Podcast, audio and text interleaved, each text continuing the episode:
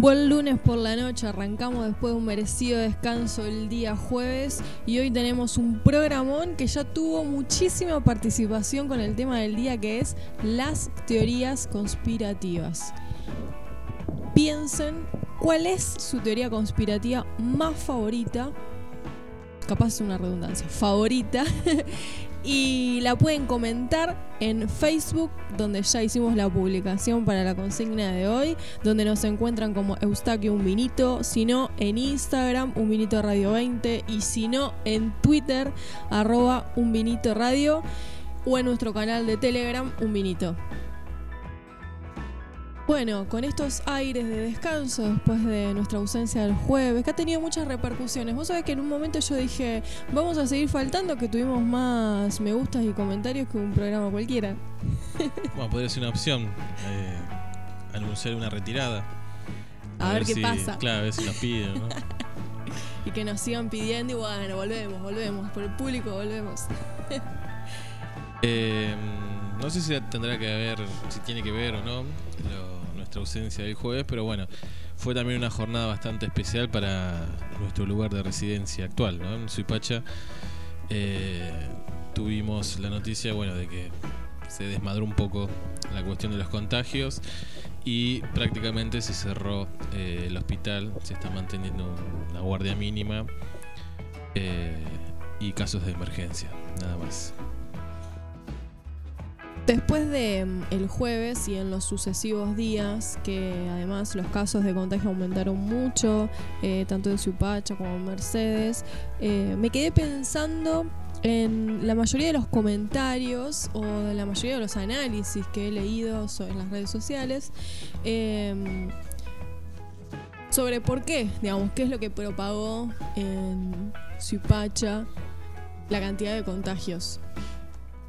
Y mis lecturas, la mayoría, han encontrado prácticamente una misma opinión, bastante homogénea en el público, respecto de que eh, los responsables son las personas individuales que trajeron el virus Incluso, eh, bueno, hemos escuchado de parte de algunos funcionarios eh, responsabilizar también a los, a los ciudadanos por el habitual mate, que fue eso lo que facilitó el contagio masivo eh, aquí en Suipacha, que no tenemos hoy los datos del día, pero que había 60... Y tres hisopados por esperando el resultado.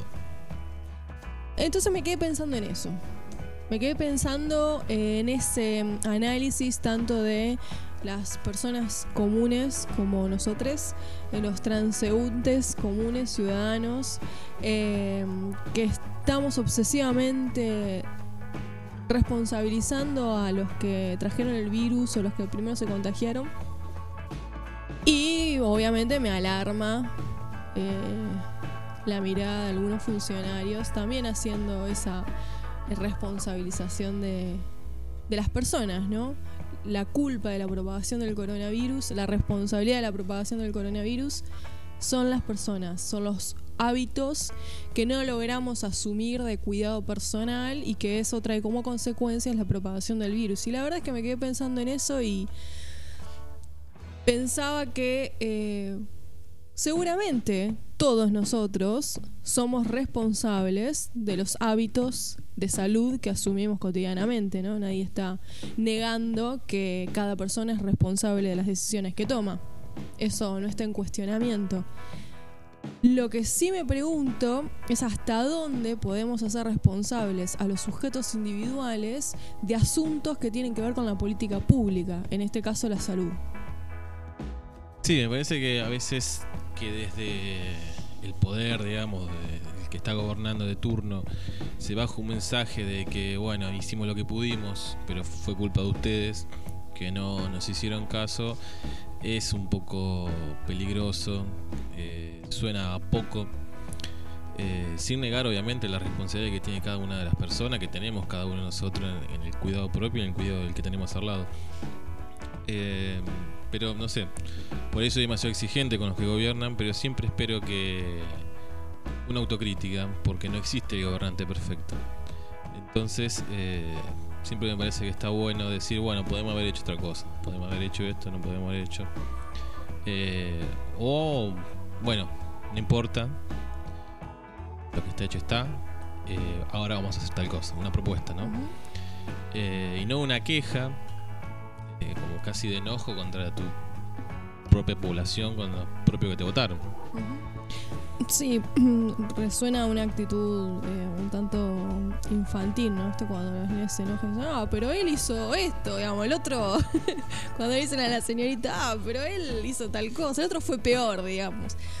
Eh, en esto que decía de, las, de la salud entendida como política pública, me pregunto, por ejemplo, eh, y me llama la atención, digamos, no lo comparto, que no he escuchado nadie que se preguntara en las redes sociales por qué la salud pública en Suipacha es municipal.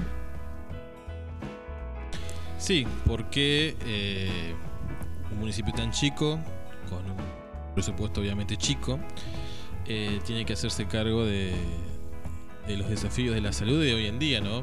Que no es tener un médico de guardia y una enfermera y nada más. Hoy en día, en el siglo XXI, la salud eh, incumbe un montón de cosas que obviamente es muy difícil sostenerlas desde un presupuesto tan chico, tan escueto ¿no? que tiene Suipacha. Qué fácil sería, en alguna medida, eh, qué buena estrategia política podría ser, eh, poder reflexionar con nuestros ciudadanos al respecto, ¿no? que la salud esté descentralizada ha sido la política estrella durante el menemismo. Hemos referido en los programas en un vinito eh, diría, sobre el neoliberalismo. Quizás eh, nos hacemos tendencia más hacia la educación, pero la salud no estuvo exenta de las políticas públicas neoliberales y ha descentralizado y por ende descentraliza también la cuestión financiera. Entonces, en realidad hoy em, estamos en una situación en la que cada municipio cuenta, ¿no? En algunas regiones, con la salud que puede brindar en función de su presupuesto. Bueno, esto no nos podríamos preguntar también. Sí, y misma posibilidad de todos los días a enfrentar en una pandemia. Una pandemia o un virus que no tiene ni tratamiento ni prevención más que el aislamiento. Eh, esto lo planteamos en programas anteriores cuando hablábamos de la negativa de Suipacha a recibir pacientes cuando todavía éramos modelo en, contra del coronavirus. Eh, de que si hubiera un, sistema de salud centralizado, no le, siquiera le preguntarían a Suipacha si quiere recibir o no quiere recibir. Eh, bueno, Ahora podríamos entenderlo al revés también, eh, si en ese momento sería como un perjuicio que se asistieran a otras personas que no fueran de Zipacha, ahora seguramente Zipacha necesite eh, también del resto y va a haber el mismo paso burocrático, va a haber que preguntar, pedir, solicitar. Si volvemos a hacer lo mismo, si fuera un sistema de salud centralizado, se entiende que hay X cantidad de camas en la provincia de Buenos Aires o en el país. Eh, y no habría demasiado tramiterío en cuanto a, solicitar una cama, ya sea común o de terapia intensiva, que seguramente esperemos que no tengamos que usarlo, pero eh, es probable que se necesite. ¿no? Hasta ahora son 21 los casos confirmados en Zipacha, hasta ahora no ninguno ha tenido ningún tipo de, de afección grave, digamos, son todos eh, pacientes leves en cuanto a, los síntomas que han tenido desde que comenzó la enfermedad. Em, a veces cuando uno es extranjero puede mirar las situaciones desde afuera y les es mucho más fácil eh, elaborar preguntas al respecto porque de lo contrario tendría la situación demasiado naturalizada. Eh, pero bueno, me pregunto eh, también qué es, digamos, por qué muchos de los requerimientos en cuestiones de salud, uno como ciudadano eh, en Ciupacha los tiene que encontrar afuera. Eh, y así innumerable cantidad de ámbitos en la vida cotidiana de Ciupacha, pero en lo que refiere a salud, esto está como, bueno, ¿por qué? Preguntémonos por qué, en la historia del municipio, eh, qué ha pasado como pueblo que necesitamos en los requerimientos diarios y sencillos recurrir a otros municipios aledaños para resolver cuestiones de salud.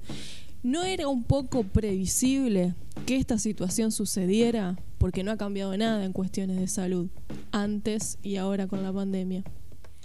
Sí, una de las cuestiones que surgía en las redes sociales, eh, de los que se estaban quejando, había muchos que aplaudían el desarrollo, el trabajo que he hecho por las autoridades, eh, de que habían tenido 100 días para prepararse y el momento que se aparece el caso 1, el caso 0, es todos los días un crecimiento exponencial y, una sensación de, desmadre, ¿no? De que no hay control sobre la situación. No sé cuál será la respuesta de esto. Eh, tampoco es, cargar las tintas sobre ningún funcionario, el apellido, digamos, sino tratar de reflexionar un poco cómo funciona el sistema y por qué funciona de esa manera y por qué tal vez no nos quejamos lo suficiente para que deje de funcionar de esta forma. Sí, claro. Eh, por eso vuelvo a mi idea inicial, ¿no? Eh, en cuanto las responsabilidades individuales están por encima de las decisiones políticas en cuestiones de salud, entendiendo esto como un derecho que debería eh, bregar el Estado en sus diferentes jurisdicciones, digamos. Y ponernos a pensar por qué la salud hoy está en manos de la jurisdicción municipal y si así debería seguir o deberíamos pensar la organización del sistema de salud de otra manera. Y por qué es así, ¿no? Pero bueno, es pensar y me parece que eso, eh, uno como funcionario puede tener ese perfil educador también con su población pensar, porque no, digamos, en alguna medida estamos ante una pandemia y a todo nos agarra de golpe, incluso el funcionario, digamos.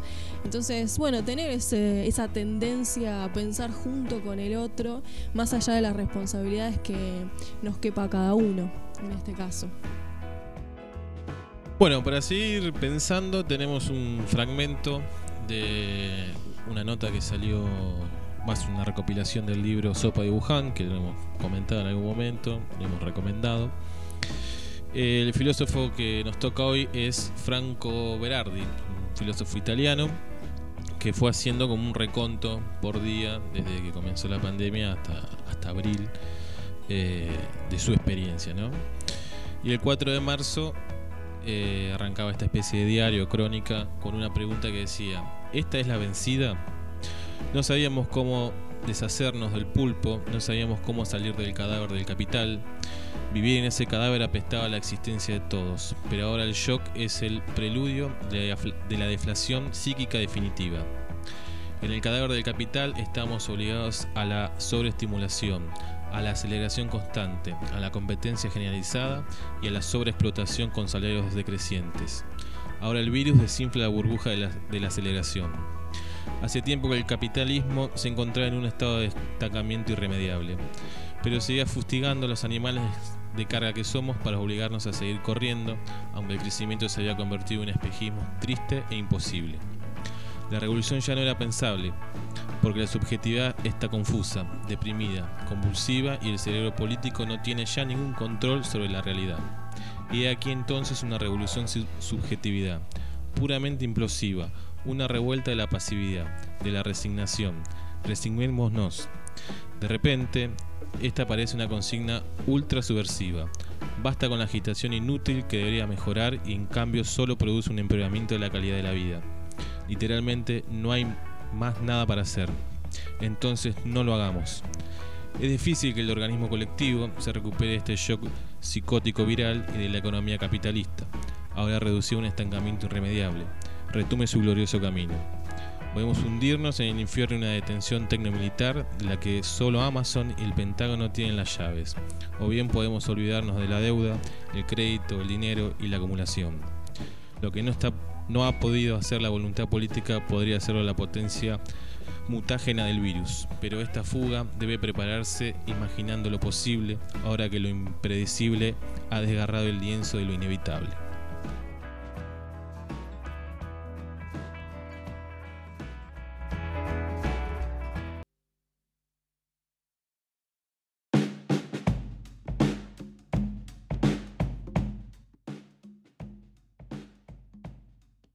Abrimos un vinito a las noticias internacionales, que por cierto yo no sé si es porque el jueves iniciamos el programa o porque el mundo nos dio mucho, eh, muchas novedades durante estos días, está plagado de noticias a nivel internacional. Vamos a arrancar. ¿Cuál es la primera? Ahí vamos, ¿eh? En primer lugar, eh, tenemos juicio eh, por la agencia Wikileaks. La extradición de Julian Assange, que fue el que. el que. difundió eh, cables de secretos de Estados Unidos. eh, y bueno, eso le costó que le inventaran una causa eh, de abuso sexual. En Suecia no, no pudieron comprobarla. Bueno, y ahora, por cuestiones de seguridad nacional, Estados Unidos le quiere hacer un juicio que sería a cadena perpetua si se consagra finalmente esta extradición. Eh, nos referimos a Julian Assange eh, y lo acusan las autoridades norteamericanas de cometer 18 delitos, 17 de los cuales se registran bajo la ley de espionaje de 1917, obviamente anacrónica norma eh, que se utilizó para perseguir espías en el marco de la Primera Guerra Mundial y uno relacionado con una supuesta ayuda a la militar Chelsea Mining para manejar las computadoras desde donde dicen salió la información. Eh, la petición de la condena es a 175 años de cárcel, que como vos planteabas implica una cadena perpetua. Y él estuvo eh, protegido por la Embajada eh, de Ecuador y ya hace muchos años que vivió en un aislamiento estricto. Pero bueno, ahora se inicia el juicio eh, al director de la agencia de Wikileaks. Una, las publicaciones de su noticia fueron más que importantes porque se digamos él como clasificó archivos que se refirieron a residuos tóxicos en Costa de Marfil por la multinacional Trafigura, los manuales de instrucción de la base militar de Guantánamo, evidencia Ese de fue lo que lo termina Claro, condenando, digamos, de alguna manera, pero bueno, que quisiera público que Estados Unidos estaba torturando en una cárcel, eh, aparte de prisioneros políticos, ¿no? Sí. Eh, fue el- lo que generó el mayor escándalo. Bueno, al- obviamente hay todo un sector eh, que, digamos, argumenta ampliamente que el juicio y los argumentos que utilizan son innecesarios, se pueden eh, como debatir fácilmente, pero estamos nada más ni nada menos que ante la justicia estadounidense. Y también hay una cuestión de correlación en cuanto al supuesto delito y lo que ya ha atravesado esta persona. Eh, si bien no ha tenido una condena formal, como decías vos, ha estado en un aislamiento muy parecido a la cárcel Sí, eh, y le espera más de lo mismo. exacto. Sin acceso a la familia, sin acceso a la luz solar, sin acceso a nada estuvo durante todo este tiempo. Ya la, la estructura psíquica de la persona ya no debe estar en sus mejores condiciones. No, no, de hecho es una de las descripciones que dan ya de su estado de salud en este momento, ¿no? Y de efectuarse la condena, eh, la condena implica, entre otras cosas, por ejemplo, solamente tener acceso restringido a sus abogados. No podría haber como parte de la condena a sus familiares, por ejemplo. Bueno, esperemos que no se dé, eh, aunque resulta difícil que la justicia de Inglaterra no, no termine extraditando, ¿no? Exacto. De hecho, ya tenemos otra noticia sobre la justicia de Inglaterra que eh, falló a favor de Guaidó, Sí. autoproclamado presidente de. Venezuela, así que ahora la vamos a comentar. las contradicciones, ¿no? Del, de la democracia, la democracia en el mundo de Estados Unidos, entre la supuesta libertad de la democracia y la condena a la libertad de expresión, en este caso de, de presidente de Wikileaks. Sigue convulsionado Estados Unidos. eh, hay protestas de jóvenes, protestas pacíficas, porque justamente es como una ocupación. De hecho, la consigna es ocupa el ayuntamiento. eh, hay como una referenciación propia que hacen con lo que fue el movimiento hippie, ¿no? Esta cuestión de las sentadas, de hacer una presencia, de hecho montaron un campamento eh, y pidiendo lo mismo que hemos venido charlando hasta, ahora en los distintos programas, desde el asesinato de George Floyd, que fue lo que la gota que rebalsó el vaso de este combo explosivo que había en Estados Unidos entre pandemia, mal manejo de la pandemia y la crisis económica. Y lo que solicitan también es que se recorte el presupuesto eh, de mi- mil de los seis mil millones de dólares, que es el presupuesto anual de la policía, como una de las medidas inmediatas, entre otras, que se podrían estar tomando. Bueno, veremos cómo sigue evolucionando la situación en Estados Unidos, pero no, no afloja la, la participación ciudadana. Eh, algunos Por más suerte. vehementes, este es un caso un poco más pacífico. Eh, pero bueno, la tiene difícil Trump y Biden también, porque no, no sé cómo, en qué condiciones va a asumir si todo termina dándose como indican las encuestas de que va a ser el nuevo presidente de Norteamérica. Lo que sí se abrió es un nuevo panorama político en Estados Unidos ante la candidatura del rapero Kane West, que se lanza a la presidencia de Estados Unidos y así lo proclamó por Twitter. que yo no lo tenía, no sabía quién era este. eh, Estás músico, re ¿no? out. Sí, sí, sí, sí. No es un género que, que conozca demasiado, así que no, no lo tenía como un referente.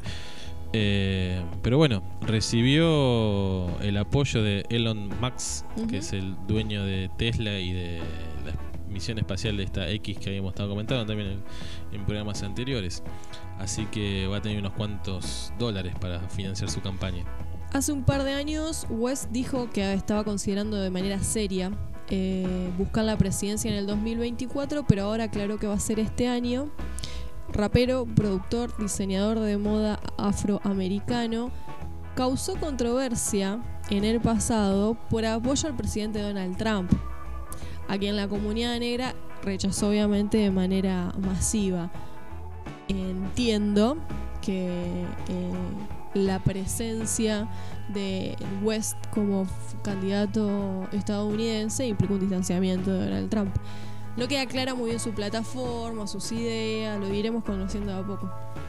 Eh, no creo que tenga una oportunidad de ganar a presidente, ¿no? Pero recuerdo un caso de en Italia, de la Chicholina, que era Exacto. famosa actriz porno, eh, entre el descrédito que tenía la clase política en Italia, surge ella como candidata y termina accediendo al Parlamento italiano. Obviamente que no es comparable un cargo parlamentario, eh, que es casi un voto irónico, digamos, votamos la chicholina porque ustedes son impresentables. Eh, no creo que la ciudadanía norteamericana haga lo mismo con, con porque justamente está eligiendo a la máxima autoridad. Eh, pero para mí no habría que, que tomarlo tan a la ligera, digamos, y seguir la evolución. Sobre todo empieza a aparecer algún tipo de sondeo y, y encuesta a ver qué números tiene. Y si vamos al origen un tanto mediático, artístico de West, eh, bueno, Donald Trump hoy recordaba que había actuado en la película eh, Mi pobre angelito. Digamos, también ya tiene antecedentes Estados Unidos en Sí. este tipo. Bueno, nosotros tenemos Hemos a Amalia comentado también el capítulo de Los Simpsons donde ponían a Trump presidente como una cosa muy absurda que terminó pasando. Bueno, del otro lado, Rusia celebra plebiscito constitucional en plena pandemia. Abrieron los colegios y hubo votación en Rusia. Así que tenemos eh, Vladimir Putin para muchos años, si Ujú. no le sucede nada a su salud. ¿no? Exactamente. Eh, no sé si hubo alguna particularidad en relación a los eh, comicios o el plebiscito. No, siempre queda como una cosa ahí media de nebulosa, eh, porque siempre tiene mucho éxito. Pasan los años y no, no- no sufre ningún tipo de desgaste la figura de Putin. Pero bueno, eh, en términos geopolíticos sigue siendo un aliado. Eh, después Nueva Zelanda pasó de ejemplo mundial a echar su ministro de salud. Increíble. Las cosas ridículas no pasan solamente de este lado del mundo. Rompió la cuarentena, se fue de paseo en bicicleta Y con su rompió la familia. cuarentena más de una vez. Tres veces rompió la cuarentena. París a la playa para salir a andar en bicicleta y no recuerdo cuál es la otra. Bueno, teníamos Eh, un funcionario la semana pasada del gobierno de la ciudad que fue a jugar un torneo de pádel, así que Sí. no es eh, el único caso. En, el- la, en la primera vez que lo descubren, eh, cuando rompe la cuarentena, pidió disculpas. De hecho, dijo: Bueno, pido disculpas porque al ser el ministro de Salud yo tengo que dar ejemplo. Bueno, le duró poco porque volvió a cometer eh, la misma acción dos veces más. Eh, y lo que también terminó de detonar, además de su actitud eh, no cumpliendo con el aislamiento, que la población aparentemente la estaba cumpliendo de manera bastante fiel, eh, es que se tomaron medidas un tanto erróneas cuando vinieron ciudadanos de Nueva Zelanda, pero vinieron y trajeron el virus, digamos. Habían viajado al exterior por situaciones familiares que fueron aprobadas para viajar. Sí, Nueva regresar- Zelanda había logrado tener cero casos activos, ¿no? Claro. y hoy en día tiene 22 casos activos, así que ahí hubo una especie de rebrote, no creo que sea nada eh, que se haya desbordado. De hecho, tiene casi la misma cantidad que tiene Zipache. Eh, pero bueno, se ve que el coronavirus es mucho más difícil de combatir de lo que parece cuando si quieren mostrar estos casos modelos. eh, siempre termina fallando de alguna manera. En realidad no falla, sigue siendo exitoso el modelo neozelandés, pero bueno, cuando se lo quiere mostrar como algo perfecto, eh, la realidad golpea. Y por otro lado, otra de las noticias que tenemos a nivel internacional, eh, nos vamos un poco de la pandemia, tiene que ver con el gasto que tienen los multimillonarios en aporte a los funcionarios o a los políticos, que se multiplicó por 37. Se ha duplicado varias veces en los últimos 10 años esta participación, eh, que enciende una alarma en cuanto a La ¿Qué autonomía de los funcionarios. toman esos funcionarios al Claro. momento de asumir los cargos que ganaron gracias al aporte en sus campañas de estos multimillonarios, ¿no? ¿A quién Bueno. van a responder? Estas noticias, ¿no? Eh, que refie- digamos que es un claro ejemplo de la inevitable venta de los funcionarios que nosotros votamos por estos multimillonarios. Acá hay un claro negocio. Estas noticias son las que a mí me hacen resignar. No los números de la pandemia. Es esto. Vos decís, bueno, no va a cambiar nada. ¿Cómo intervenís en esto, en este folclore eh, político mundial? Bueno, según CISEC, este folclore recibió un golpe de muerte durante la pandemia. Somos positivos. eh, esto dejaría de suceder con el correr de. en el mediano plazo, digamos. A mí la única que se me ocurre también es que de repente hubiera algún organismo que esté mm, investigando estos casos y prohibiéndolo, pero eso es eh, una ilusión. Más ilusa que pensar en- las libertades individuales. ¿Por qué Claro. yo, millonario, no puedo aportar a un candidato que me gusta? Sí. Bueno, por eso, entre otras cosas, eh, va a ser una ilusión más ilusa que la posibilidad, no sé, Racing vuelva a salir campeón. Eh, estas son las noticias que desaniman. No sé por qué las traemos un vinito. Vamos a mentirnos un poco. ¿Vos querés que pongamos noticias que nos digan que el mundo va a ser mejor? Sí. Es más, eh, creo que estas noticias reflejan que un vinito en realidad es una organización alienígena para el control mundial. Es generar una conspiración del mío. No, no, no creo generar, creo en esa conspiración. Bueno, Es una clara explicación. Porque, por- ¿Y por qué además yo estoy leyendo esto si no quiero? Me están controlando. ah, ni siquiera sos consciente. No, por supuesto. Sos como una especie de majul. Claro. Controlado por los poderes Gracias por la comparación. Sigamos con eh, las noticias de internacionales. Hablamos de Guaidó, que fue reconocido por la justicia inglesa como legítimo presidente y por ende le habilitaron utilizar como quiera eh, las reservas de oro Acá de Venezuela en Inglaterra. Yo igual voy a una pregunta anterior, tal vez a cuestionar la legalidad inglesa, que bueno, obviamente tiene poco de legalidad. Eh, ¿Qué hacen las reservas de oro de Venezuela en Inglaterra? Digamos, el campo popular también nos mandamos algunas que. ¿Para qué? ¿No? Eh, Porque si estuviera en Venezuela no hay Guaidó que pueda tocarlo. Para sacar un interés, una ventaja ahí en el mundo financiero que supuestamente estamos combatiendo. También, para pensar y hacer autocrítica desde esta Es una buena pregunta para pensar el jueves la independencia. No solamente nacional, sino latinoamericana. Sí, es una discusión también bastante antigua de si realmente Latinoamérica se independizó o cambió de dueño, ¿no? desde el punto de vista económico. Seguimos siendo colonia de la gallina de arriba, dice Longeco. En un momento fue Inglaterra, ahora podríamos decir que es Estados Unidos, pero bueno, que ni siquiera tampoco ya se puede hablar tan, de manera tan estanca en cuanto a los Estados-nación, ¿no? Somos dueños de BlackRock, ¿no? Eh, que después vamos a ver cómo está la situación de la deuda argentina también, que hoy hubo novedades. Y para seguir aportando a las buenas energías sobre el futuro a nivel mundial, les confirmamos que se viene la ola global de cosechadoras robots. No va a haber un solo trabajador en el campo. Si ya generaba poco trabajo el sector rural, ahora menos que menos porque ya ni siquiera van a tener un conductor de las cosechadoras. ¿Estabas pensando en hacer una changuita en el campo? Anda pensando en otra cosa. Eh, bueno, hablamos de nuestro compañero Vladimir. eh, es un desarrollo ruso. Estas cosechadoras que van a hacer una prueba justamente en Rusia y de funcionar la idea es eh, llevarlo a cada rincón del mundo. Igual, eh, bueno, soy eh, muy ambivalente en mi estado de ánimo al respecto, porque es una noticia negativa en la medida que nos da la pauta del achicamiento de los sectores de empleo, de las fuentes de trabajo, pero al mismo tiempo podríamos pensar que es un síntoma más del eh, el agotamiento del capitalismo.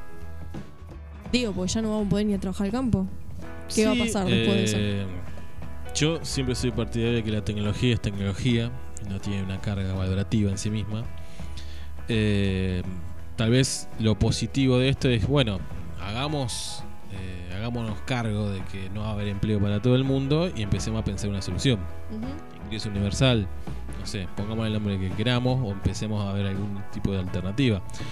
Eh, pero claramente no, el sueño del pleno empleo no va a existir y cada vez va a ser más restringido. Entonces, bueno, ¿qué hacemos con la porción de la población que no puede trabajar? Reducimos la jornada laboral y creamos nuevos empleos, pero con los mismos sueldos, ¿no? Eso ya también lo venimos diciendo. Bueno, eh, la discusión va a estar en si el capitalismo pierde todo o resigna algún parte de ganancia para empezar a repartirlo un poquito. Creo que esa discusión eh, la estamos teniendo nosotros en un vinito y seguramente la, la tienen los que manejan eh, las, los hilos de, de Los este- reptilianos. de estos grandes títeres. eh, porque en alguna medida, si esto no se soluciona, por más cosechadoras que tengas eh, automáticas sin ningún trabajador que la esté manipulando, si ese trabajador no tiene empleo, no tiene un sueldo, tampoco va a poder consumir aquello que. o vas a seguir engordando chancho para que no consuma nadie, básicamente. Entonces, esa pregunta. Supongo que se la están haciendo. El problema es cómo la van a resolver. Sí, eh, digamos, estamos en un callejón sin salida en cuanto al modo de producción, Claro. eso está más que claro. Tenemos un límite propio de mercado, tenemos un límite ambiental, porque estamos consumiendo ya, en el programa anterior habíamos hablado que en Argentina, que no tenemos un ritmo de consumo a la norteamericana, eh, en junio ya nos consumimos todo eh, la reserva ambiental de un año. Eh, así que claramente va a tener que haber algún tipo de respuesta dentro del sistema o rompiendo el sistema, pero eh, claramente así como estamos o como estábamos, si queremos ponerlo previo a la pandemia, eh, no hay manera de seguir. Para seguir alimentando el optimismo de un vinito, investigaciones revelan nueva mutación del coronavirus que lo hace más infeccioso pero menos patógeno. Bueno, dentro de todo es una buena noticia y para los que son partidarios de la inmunidad de rebaño, tal vez hayan encontrado una punta de argumento para seguir insistiendo sobre esa solución, ¿no? Un equipo internacional de investigadores reveló en un nuevo estudio publicado en la revista Cell que una variación del genoma viral SARS-CoV-2, COVID-19, mejoró su capacidad de infectar células humanas, con lo cual se convirtió en la cepa dominante en el mundo en este momento. This moment. Ya lo habían adelantado esto, ¿no? De que el virus, eh, todos los virus no buscan matar al huésped, sino que tratan de enfermarlo, pero que no muera para poder seguir existiendo como virus, ¿no? Esa mutación que descubrieron provocó un pequeño cambio en la glucoproteína, la llamada espiga que sobresale de la superficie del virus y que éste utiliza para ingresar e infectar células humanas. Ese cambio efectivo posibilita que el virus sea más infeccioso que la cepa original, pero que al mismo tiempo cause una enfermedad menos grave. Así que, mm, bueno, no sé cómo interpretar el mundo científico. Bueno, supuestamente es lo que estaría pasando en Europa, ¿no? Claro. Que sigue habiendo, se mantiene como un- una constante en cuanto a la cantidad de contagios, con algunos picos, con algunos rebrotes, pero ha bajado drásticamente la la cantidad, cantidad de muertos. Bien. Eh, Nos vamos a Francia con Dale. la renovación del gabinete. Renunció todo el gabinete de Macron. Habíamos dicho que hasta él mismo había puesto en consideración su propia renuncia. Eh, pero no, al final encontraron un punto intermedio que se fue el gabinete y va a venir uno nuevo que se está por nombrar. Seguramente en los próximos días tengamos noticias sobre eso. Lo estaremos charlando el jueves seguro. Eh, pero bueno, es la idea de oxigenar un poco el gobierno y ganar justamente ese aire para poder llegar a los últimos dos años que queda Macron, que seguramente sean realmente los últimos, porque alguien que subió con casi el 60% de imagen positiva en pocos meses bajó a menos del 30%.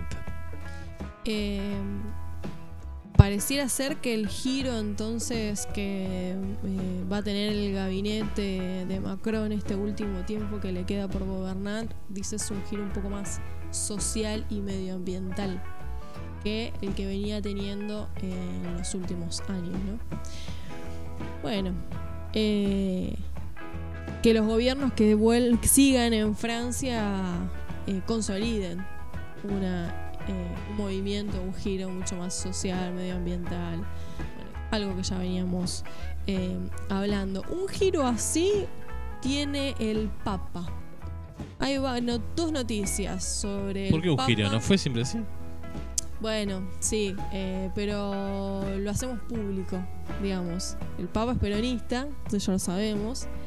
Eh, el que lo quiera entender que lo entiende, el que no, bueno. En Italia le dicen comunista directamente. Bueno, eh, pero es público, digamos. El, el ciudadano de a pie tiene acceso eh, a esta noticia. El Papa pidió que se condone, escucharon bien, ¿eh? Para todos los que después salen diciendo que atacan la libertad de los empresarios, por ejemplo, que condone la deuda externa. De todos los países. Exactamente. A través de una presentación hecha en Ginebra por el arzobispo embajador de la Santa Sede ante las Naciones Unidas, Iván Jukovic, el Vaticano volvió a plantear el pedido del Papa Francisco a favor de reducir e incluso condonar la deuda externa de los países más pobres atendiendo a la crisis generada por la pandemia de la COVID-19 y en la misma ocasión criticó una vez más al sistema financiero internacional que sigue siendo una fuente de inestabilidad económica mundial. Toma. Ese, esa última frase también me parece muy interesante de no solo hay que perdonar la deuda, sino que hay que reformar el sistema. el, el sistema financiero puede seguir funcionando de la manera que funciona. De hecho, está teniendo ganancias extraordinarias, está teniendo ganancias récord la bolsa de Wall Street en medio de... eh, Esta crisis que estamos viviendo. económica, ¿no? Exacto. ¿Por qué? Porque hay una especu- especulación terrible en cuanto a los capitales que van y vienen y por eso las eh, acciones están volando, sobre todo de las empresas tecnológicas. Eh, pero bueno, el Fondo Monetario ya también advirtió sobre eso, que eso puede ser una burbuja que se pinche muy rápidamente cuando se dispara tanto la economía financiera de la economía real que está en el subsuelo, eh, en algún momento se tiene que ajustar y ahí genera un cimbronazo que bueno, que será dentro de unos meses tal vez, pero eh, también hay que tener atención con eso que puede pasar ahí en el mundo financiero. Eh, es más extensa, obviamente, la presentación que se hizo. Otra de las frases interesantes del escrito es, es necesario un programa que aborde las limitaciones sistémicas de la movilización de recursos y la difusión tecnológica, que mitigue las asimetrías en el poder de mercado, consecuencia de las reglas desproporcionadas de un mundo hiperglobalizado, que corrija los déficits existentes en la gobernanza económica mundial y garantice el espacio necesario de políticas para ajustar los desafíos locales a los objetivos internacionales. Podría ser tranquilamente un programa de plataforma electoral. Y todo lo que venimos viendo de, estas críticas eh, desde que arrancamos y cuando nos emocionamos mucho con la Internacional Progresista, van todos más o menos en la misma línea, ¿no? Una cuestión ambiental y el control del sistema financiero. Leíamos el estudio de la Universidad de Córdoba también en el último programa, que también era prácticamente calcado en la sintonía de, este cambio en el modo de producción y en el modo de manejar el dinero. Em, hay todo otro sector eh, del Vaticano que también se pronunció sobre la situación económica, ¿verdad? Sí, es el Comité Panamericano de Juezas y Jueces por los Derechos Sociales y la Doctrina Franciscana. Eh, está a cargo de esta entidad Andrés Gallardo, que es un juez argentino, pero eh, participan jueces de toda Latinoamérica. Nada se puede construir sobre los restos humeantes del capitalismo salvaje. ¿Quién iba a decir que la revolución se venía de la mano de la Iglesia Católica? Bueno, son uh, los, misterios que tiene la historia, ¿no? A veces eh, las revoluciones no son como uno se lo imaginaba o como lo había leído en los libros, ¿no? Eh, de hecho, tenemos eh, la revolución K-Popper. ¿Quiénes son los K-Poppers? Adolescentes que usan TikTok y así Ah, digamos, dejan mal parado, por ejemplo, a, Trump o eh, elaboran consignas sociales bastante importantes. Eh, boicotearon uno de los actos de Trump donde se esperaba un millón de personas y estos muchachos lo que hicieron fue a través de sus redes sociales, creo que se sacaba a través de una aplicación la entrada para ir al relanzamiento de, de Trump. Eh, sacaron las entradas, pero después no fueron. Y de esa manera generaron un vaciamiento. Y han tenido distintas eh, participaciones en movimientos sociales, como en España, en contra del Vox, que es el partido de ultraderecha que lo hemos nombrado. Eh, y también en Chile, que en Chile tienen otro nombre que son otakus, ¿no? Hay como una alianza entre los otakus y los K-popers.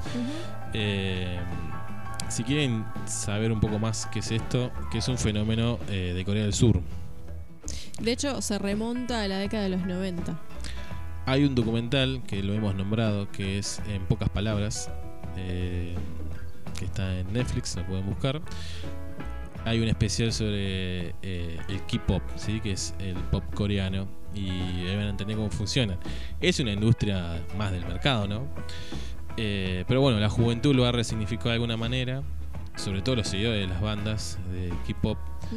Eh, y están teniendo esta participación social o de compromiso.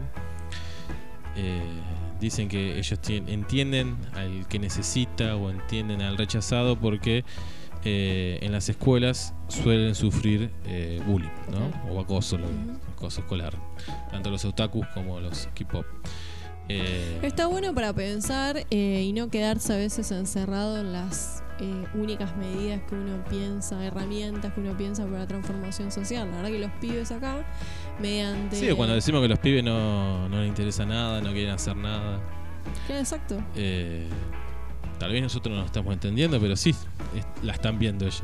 Y creo, esto lo vengo pensando hace bastante, pueden leer que el laburo fuerte hoy en la actualidad, sin dudas, tiene que estar en las redes sociales. Entonces, mediante herramientas que tienen fuerte pregnancia en una masa de la población, que es muy importante, como es la juventud, mediante la ridiculización de ciertos funcionarios a nivel mundial, logran eh, generar pensamiento crítico, nos guste a los más anticuados o no, pero vamos a tener que hacernos ecos también de estas herramientas. Sí, eh, no sé si será un, tono un poco irónico, pero en Chile tomaron eh, el nombre de eh, Frente K-Popper de la Liberación Nacional eh, o Brigada Otaku Antifascista. tienen sus propias páginas, sus propios lugares dentro de las redes sociales y van creciendo. la tendencia es que cada vez se va sumando más gente a estos movimientos nuevos movimientos sociales, ¿no? Eh, ante una eh, ya oleada de generaciones que nosotros pensábamos como apáticas eh, o desinteresadas por la vida ciudadana y política, bueno, aquí las tenemos. Soy primera fan de otakus y K-popper. Bueno, ojalá sea una tendencia que siga creciendo y se vaya contagiando en los distintos países. Eh, nos quedaba a nivel internacional una triste noticia que tuvimos hoy, que es la muerte de Ennio eh, Morricone, ¿no? Vamos a tener em, comentario especial el día de jueves de nuestro profesor Esteban Liera, ¿verdad? Especialista en cine. Eh, era un músico especializado en bandas, en bandas sonoras y musicalizó muchísimas películas, seguramente si alguno no lo conoce de nombre, seguramente ha escuchado su música porque muchas películas famosas como Cinema Paradiso, como El Bueno, Malo y el Feo es, una de las películas más famosas de Cowboy, Twister, eh, también muy popular en los 90, en mi infancia, sobre el tornado, eh, fueron música de, de este músico italiano. Bueno, Vamos a hacer una pausa. Vamos a hacer una pausa. Eh, cerramos la parte de internacionales. Nos. Un oyente, que es mi madre, eh, nos decía que Bolsonaro aparentemente habría dado positivo de coronavirus. Ya esta sospecha ya había estado, ¿no? En un gracias Norma, te mando saludos. En un contexto en el que hace pocos días vetó el uso obligatorio de barbijos o tapabocas. En las cárceles. Bueno. Y escuelas y universidades. Ah, para todo el mundo, todas las instituciones. no, el veto ah, no era solamente. Yo había leído en las cárceles.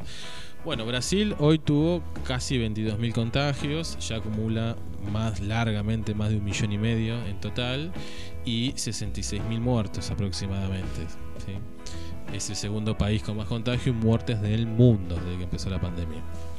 Así que bueno, tal vez le ha llegado la hora de la justicia poética. Imagínate que no le agarre más que una, sola gripecita. Eh, Boris estuvo en terapia intensiva, no llegó a necesitar respirador, pero estuvo ahí, en la puerta. Veremos Fue primicia en un vinito gracias a Norma. Coronavirus positivo. Evoluciona Don Jair. Ahora sí, nos vamos a una pausa. Cuando volvamos tenemos noticias nacionales. Eh, y vayan pensando, si no lo han hecho todavía, en su teoría conspirativa favorita. Vamos a escuchar El espejo de todos tus muertos.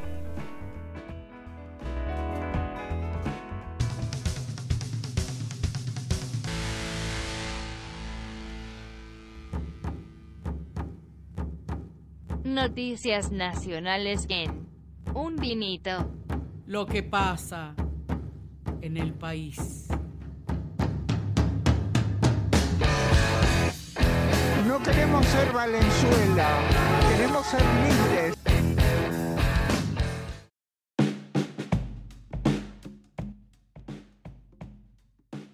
Qué impecable separador. separador.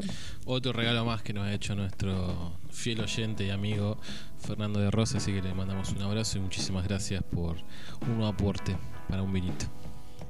Yo no quiero presionar, pero me imagino que después viene el de noticias internacionales. Parece que estás con abusando de. con de la buena esa, voluntad de Fernando. eh, creatividad que caracteriza a Fernando, que está impecable. Me encanta este separador, debo decirlo. Arrancamos con las noticias de nuestro país y eh, se descubrió un nuevo centro clandestino de detención que funcionó obviamente durante la última dictadura. El juez Rafeca lo identificó. eh, es una casa hoy en día de particular, ¿sí? De familia. Esa familia, sí. Comparte manzana con Automotores Orletti, que había sido mencionado por los sobrevivientes. Eh, y al igual que este, el espacio sirvió, sirvió de escenario para todo lo que conocemos, que es las aberraciones que se hicieron durante la última dictadura militar, secuestros, torturas, exterminio, eh, que estuvo a cargo de la ex Secretaría de Inteligencia del Estado. Justo que estamos con los espías y los espionajes ilegales, bueno, se descubre este centro de detención que estaba a cargo de lo que hoy sería la AFI, ¿no? Eh, está ubicada en Bacacay 3570, en el barrio porteño de Floresta. Para los que Eh, conocen Capital. Exacto. Eh, bueno, otra reconstrucción de la historia, ¿no? Parte de, la memoria y de la historia reciente de, de la Argentina. Em, la investigación, digamos, el descubrimiento de este nuevo centro clandestino que funcionó durante la dictadura militar surge en los documentos desclasificados por el gobierno estadounidense y en uno de ellos se consigna que el inmueble había sido eh, alquilado para operaciones oficiales de la CIDE y, ahí, y allí actuó la banda de Aníbal eh, Gordon, integrante de la patota de la ex CIDE, junto a represores que ya fueron condenados como Dardo Rufo, César Alejandro Enciso, Miguel Ángel Fursi, eh, Honorario, Carlos Martínez Ruiz. Honorio, Honorario. Bueno, seguimos reconstruyendo este pasado oscuro de, de la última parte del siglo XX de la Argentina. Eh, volvemos a la pandemia. El ministro de Salud porteño hizo una autocrítica, ¿no? Hoy pedíamos autocrítica al inicio del programa. Está bueno lo que hizo, Y qué sé yo, me parece que... parece ser uno de los más criteriosos dentro de la oposición hoy en día. Eh, trabajando supuestamente bien con nación y con provincia. Eh, así que bueno, bien por Fernán Quirós. Tiene un nombre ahí que cuesta digerir, ¿no? Eh, pero bueno, tiene que ver también con el espacio político y respetamos esas diferencias. Una, digamos, algunas cuestiones que plantea el ministro de Salud porteño que hubieran hecho de manera distinta, por ejemplo, eh, mucho tiempo antes eh, hubieran actuado ofreciendo los hoteles a los repatriados, que recuerdan que en un momento cada repatriado testeos, se tenía ¿no? que quedar ahí.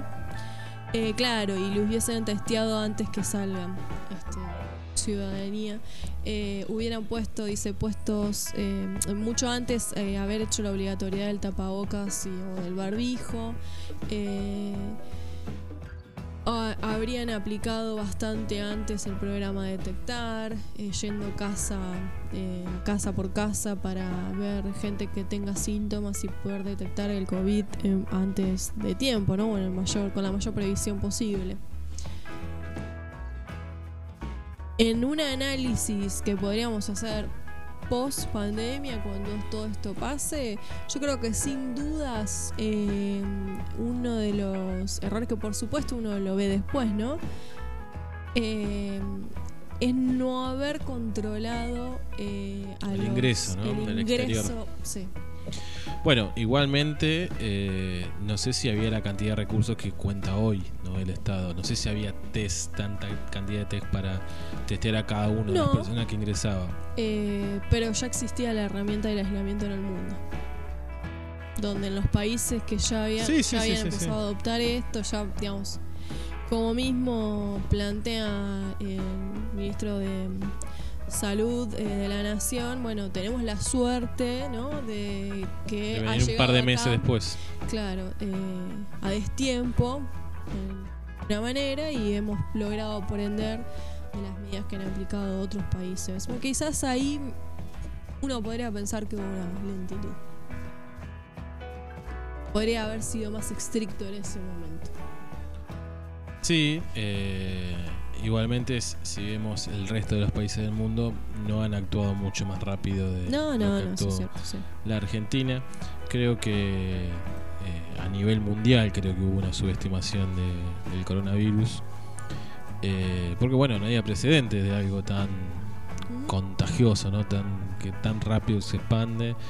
Eh, sobre todo esta cuestión del periodo ventana que tiene ¿no? estos 14 días donde no hay síntomas o donde hay un montón de que, gente que atraviesa la enfermedad y no tiene síntomas, pero es muy contagiosa igual. Eh, entonces eso hace muy difícil. Justo estos días leíamos lo que había sido la pandemia de 2009 de la gripe porcina, a raíz de que apareció una nueva cepa en China. Eh, en 48 horas, 72 horas aparecían los síntomas. Entonces, del momento que vos te contagiabas hasta que tenías los síntomas era muy rápido. Entonces, el- digamos, el contacto o el- la línea de contagio es mucho más fácil de, de evitar. Pero bueno, bienvenida sea la autocrítica del ministro de del Rodríguez Larreta y no hay un, un detalle que no me parece menor que es una nota de página 12 Ujú. que se entiende que es un medio eh, opositor a la gestión de Juntos por el Cambio en, en Buenos Aires. Sin embargo, en un acto de honestidad profesional y periodística, eh, publica esta nota, eh, dejándolo bien parado al ministro. No sé si de la otra vereda se haría lo mismo. En algún punto responde a lo que hablábamos al inicio del programa, ¿no? Eh, ser funcionario no implica ser Superman. Tranquilamente podría decir en la nota que, que fueron exitosos y realmente en comparación eh, nadie podría objetarle demasiado. Eh, pero sin embargo hace este mea culpa y de que se podría haber hecho mejor a pesar de que en términos eh, mundiales es buena la performance, digamos. Ujú.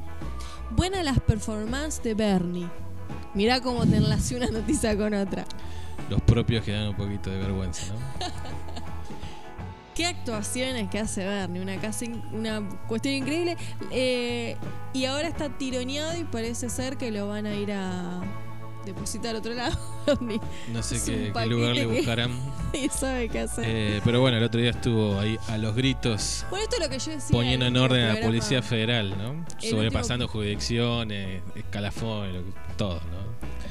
El último programa Un Vinito, eh, creo que fue el último programa, que hablábamos del posicionamiento político de nuestros perros.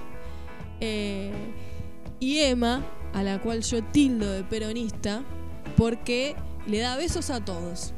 Y quizás es lo que, digamos, lo que para mí en Emma es una característica que la hace hermosa como perra y compañera, que ante cualquier conflicto ella esté ahí solucionándolo a los besucones. No es una perra que confronte y se enoje con todo el mundo. Al mismo tiempo puede ser su debilidad. La ironía, ¿no? En algún punto esto le puede estar pasando al peronismo y acá tenemos el ejemplo de Que Bernie. tengamos este tipo de elementos, y ¿no? sí, Eh, bueno. Eh, lo peor de todo que esto que además lo, lo que me parece un poco peligroso eh, que estuve viendo en, en Facebook sobre todo muchos simpatizantes no quiero decir militantes porque no han tenido una declaración abierta de su simpatía por el macrismo pero que uno por conocer y vivir en un pueblo chico sabe que tiene cierta simpatía. Aplaudieron y lo manifestaron en sus redes sociales en la actitud de Bernie, que fue completamente hecho a propósito, porque eh, ese embotellamiento que se había generado era una estrategia para desalentar la entrada a capital. Y Bernie sabía eso, y a pesar de saber que era una estrategia consensuada entre los tres eh, gobiernos nacional de Capital Federal y de la provincia, igualmente fue a hacer su acting y a ponerse delante de las cámaras diciendo que venía a facilitarle la vida a las personas. Lleva siete meses, siete meses Bernie en un puesto que aparentemente se dejó trascender. Él no quiere, no le gusta y van a ver que lo rubiquen en otro lado. Tiene pretensiones políticas, de hecho en 2015 había sido sondeado como candidato a la provincia de Buenos Aires, después terminó siendo Aníbal Fernández y Domínguez, pero no medía mal, tenía buenos números Bernie en la provincia de Buenos Aires.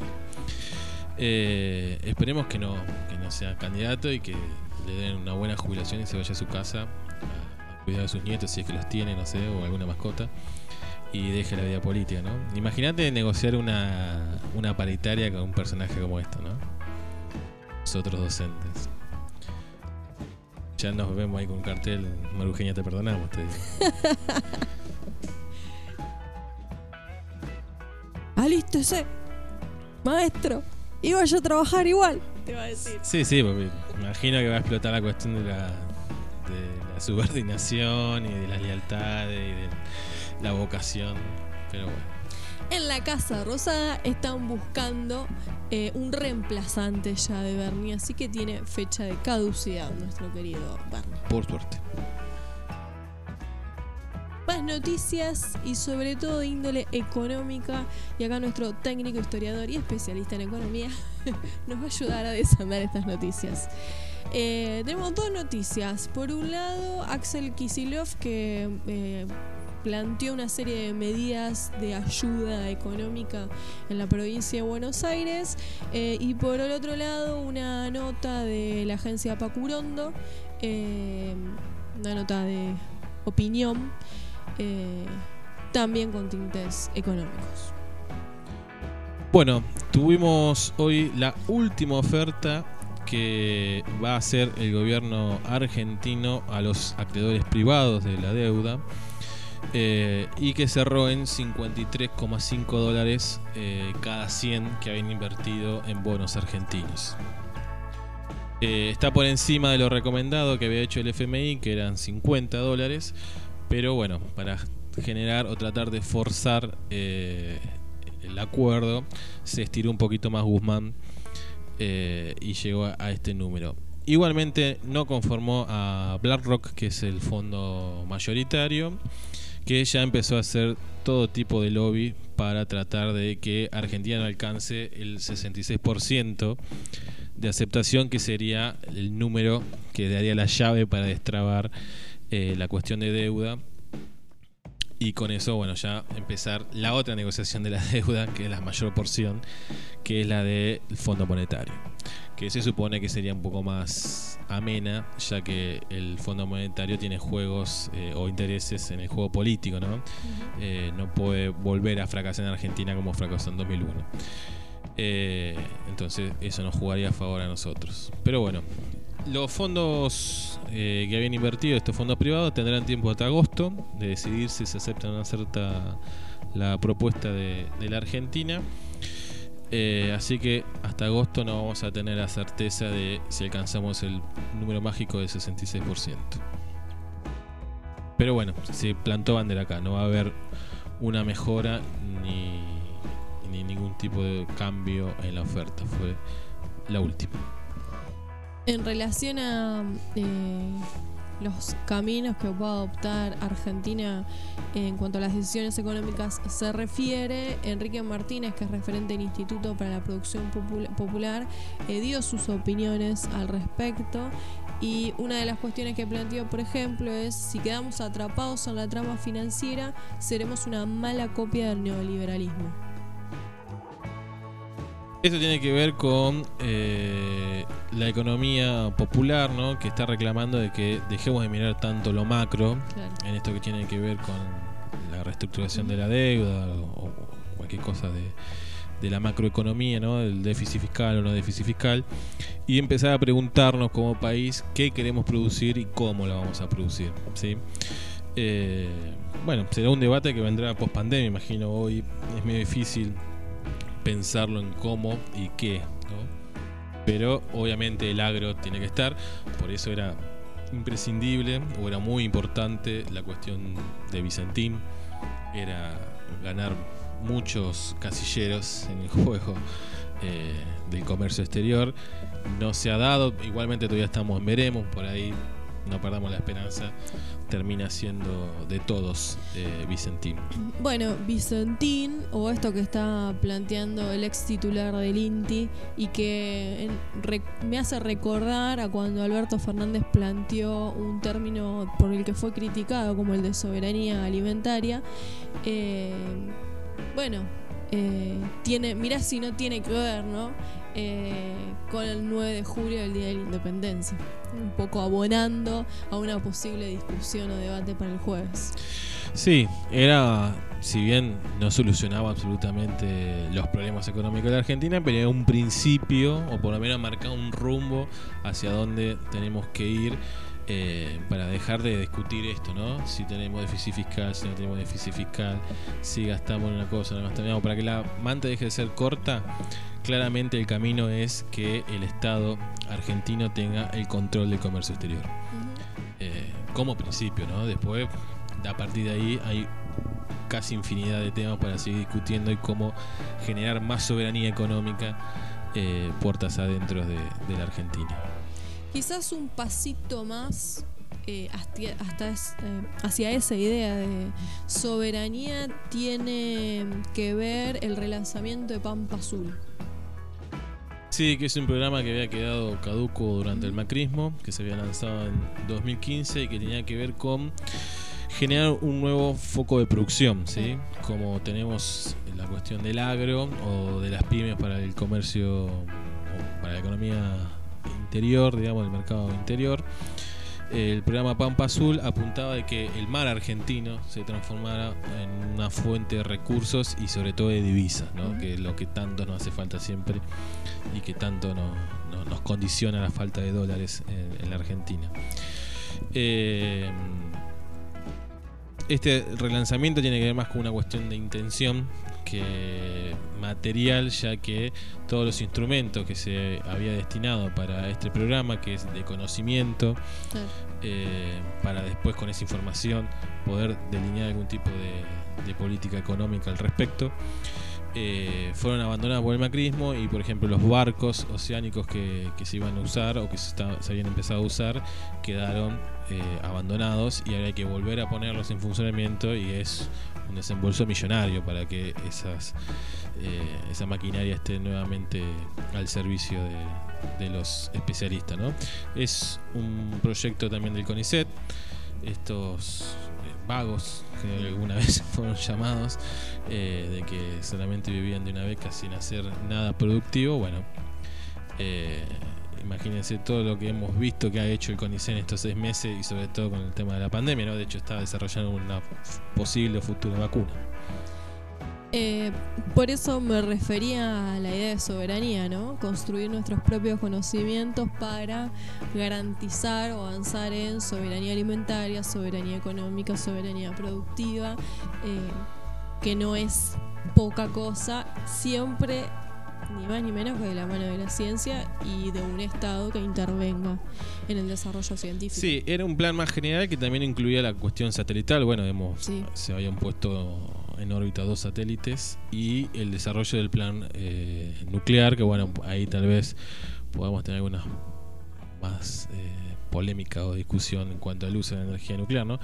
Eh, pero bueno, eran apuestas que hacía el Estado argentino a futuro y al desarrollo de tecnología propia, ¿no? Soberana, sin estar dependiendo de compra o de asesoramiento de- de- del exterior, ¿no? Eh, había anunciado eh, las medidas económicas eh, de Axel Kisilov también como eh, noticias económicas en un vinito que fueron en el día de hoy. Sí, Sí, lo que buscan es bueno darle algún tipo de paliativo de respiro, ¿no? A la a, provincia. a las pymes más chiquititas y algunos comercios, eh, podemos decir barriales, ¿no? Porque apunta al comercio de, de barrio, peluquería, de ferretería, digamos, lo lo- el comercio, eh, el último eslabón de la cadena, ¿no? Le que la están pasando esto- bastante mal y con eh, las vueltas de las fases en- en la cuarentena se ven afectadas. De hecho, bueno, lo estamos viendo en Suipacha que muchos comercios que ya habían abierto sus puertas ahora tienen que volver, por lo menos se les sigue permitiendo la venta online, no, no es que se les cerró completamente, ¿no?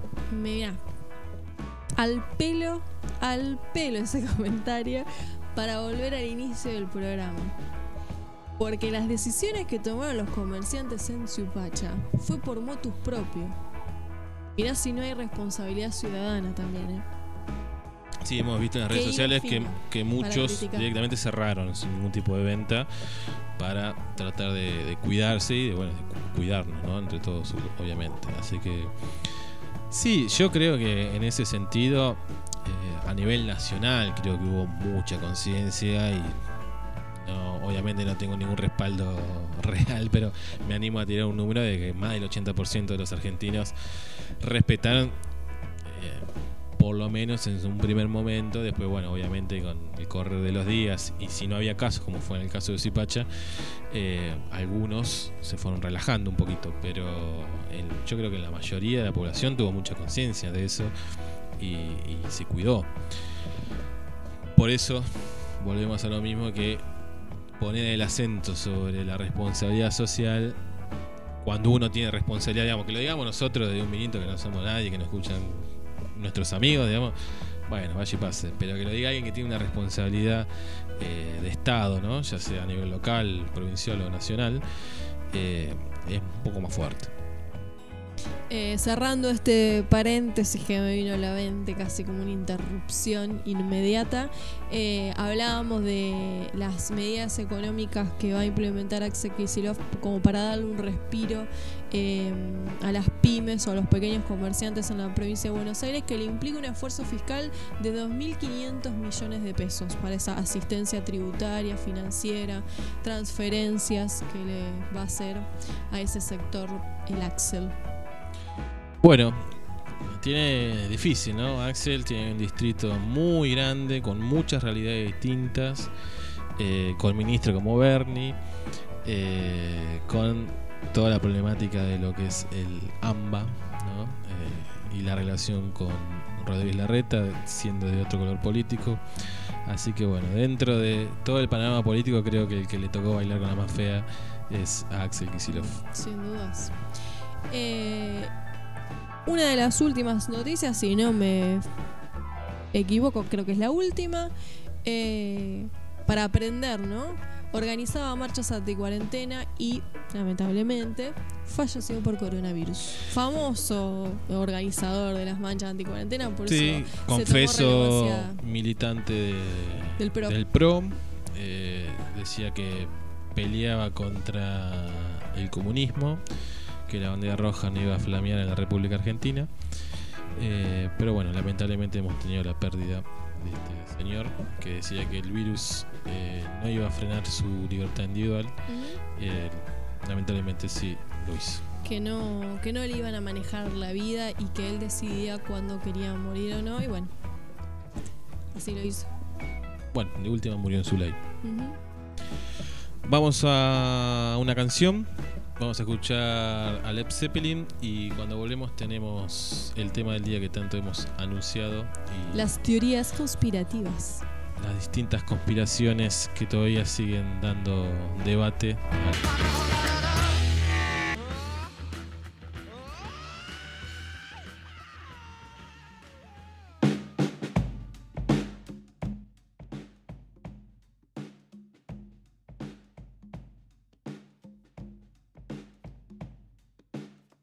Tema del día en un vinito, teorías conspirativas. ¿Cuál es tu teoría conspirativa? Puedes participar si no lo hiciste en Eustaquio Un Vinito, nuestro Facebook, en Un Vinito Radio 20 en Instagram, en arroba Un Vinito en Twitter, en nuestro canal de Telegram Un Vinito.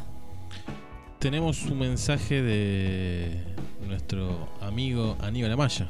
Que se ve que le interesó el tema, yo me imaginaba que le iba a gustar. Yo estoy súper emocionada que Aníbal Amaya nos escucha. No es que solamente tiene una Participa columna cuando lo cada convocamos, tanto, claro. porque nos escucha. Eh, pasamos a escucharlo, Aníbal. Hola, soy Aníbal Amaya. Mi teoría conspirativa favorita, por lo inverosímil y poco seria que es, es que el programa Un Vinito pertenece a una conspiración alienígena para dominar el universo. ¿Qué parte no entendemos de que los alienígenas no quieren dominar nada? ¿Se enojó? ¿Se enojó Aníbal Amaya? Era el mensaje que nos dejó, no, no, no estaba en vivo. Pero es un reto. Yo lo tomo como una reflexión. Bueno, eh, la próxima que nos encontremos con Aníbal vamos a tener Profundizaremos claro, sobre el profundizar sobre la función de los alienígenas en este mundo. Eh, y me invito a otra pregunta. A ver. Controlar el mundo. ¿Está mal? Bueno, ahí lo podemos plantear en términos éticos y morales, ¿no? El control en sí mismo y desear controlar el mundo. Podríamos ahí apelar a la frase de Maquiavelo de el fin justifica los medios, ¿no? Si controlamos para que sea un mundo más justo, eh, con un medio ambiente más sano para todos, eh, bueno querer controlar el mundo. Yo nací viendo Piki Cerebro. Bueno, pero en ese caso no sé si lo querían para algo bueno o solo para tener poder. Para dominar el mundo. Bueno, por eso, ahí podemos hablar si dominar en sí mismo es malo o bueno, eh, o si tiene que ver con las intenciones de esa dominación. Próximo debate en un minuto. Teorías conspirativas. ¿Qué son las teorías conspirativas? Vamos a intentar definirlas en principio. Cuando uno habla de las teorías conspirativas se refiere, por lo general, a la existencia eh, o a la creencia de que existe una asociación de diferentes personas u organismos cuyo vínculo pretende conseguir la manipulación de los acontecimientos para conseguir objetivos, de espalda por supuesto a la opinión mayoritaria. Y a menudo esos objetivos o los medios para conseguirlo u ocultarlo afectan negativamente al resto de la población. Eh, existe como un perfil de las personas que sostienen o sostenemos eh, algunas teorías conspirativas, aquellos que nos aferramos a alguna teoría conspirativa. Sí, como decíamos en la introducción con respecto a las autoridades, que no era contra nadie en particular con nombre y apellido, esperemos que acá tampoco nadie se ofenda ni sienta, se sienta atacado. Eh, es solamente repensar, ¿no? Como las teorías conspirativas de alguna manera ayudan a pensar las versiones oficiales, bueno, también repensarnos nuestras propias certezas cuando no le creemos a la versión oficial. Existen eh, como cuatro puntos que podríamos mencionar distinguen a las personas que nos aferramos a alguna teoría conspirativa. Por un lado, algunos estudios reflejan que las personas que creen que creemos en fenómenos sobrenaturales o en teorías conspirativas consideradas por algunos irracionales, tienden a tener ciertas diferencias con respecto a las que no creen en ninguna teoría conspirativa en lo que se refiere a la percepción de algunos patrones. Por ejemplo, en el caso de los que creen en teorías conspirativas, tenderían con mayor facilidad que el resto de la población a identificar patrones ilusorios vinculando elementos que no necesariamente van ligados y considerando que tienen relaciones de causa-efecto entre ellos. Tendrían como la posibilidad de asociar eh, fenómenos de manera más aleatoria. Una percepción más aguda y mística y delirante, digamos, ¿no? Por otro lado, somos personas eh, que tenemos necesidad de control o lo que podríamos llamar casi de manera similar intolerancia a la incertidumbre. No son como decía el ex ministro Esteban Bullrich de que había que disfrutar de la incertidumbre. No sería el caso de la gente que cree en conspiraciones. No, no, no, bajo ningún aspecto hay necesidad de control. Eh, necesitamos una fuerte necesidad, perdón por la redundancia en este caso, de control y de manejar la incertidumbre ante sucesos para los que no tenemos ninguna explicación o que la explicación que existe no nos resulta suficiente o no nos convence. Por lo general el ser humano tiende a buscar eh, dotar de una estructura al mundo y los sucesos que ocurren en el mundo y las teorías conspirativas podrían eh, suplir esa necesidad en ausencia de una explicación que no concuerde con nuestros propios esquemas. Eh, otra de las características de aquellos que nos apropiamos de algunas teorías conspirativas es la existencia de elevados niveles de estrés. los eventos específicos que hayamos vivido en nuestra propia historia personal y los aprendizajes que hemos realizado a lo largo de la vida. Por ejemplo, es más fácil creer en una conspiración por parte del gobierno si consideramos que éste en algún momento nos ha defraudado, nos ha engañado o nos ha utilizado en alguna ocasión. Es decir, que en situaciones de estrés intenso y continuado facilita la creencia de teorías conspirativas. Y una última característica de aquellos que adoptamos teorías conspirativas y creemos fervientemente en alguna de ellas es una necesidad de distinción. Eh, muy al estilo juvenil adolescente.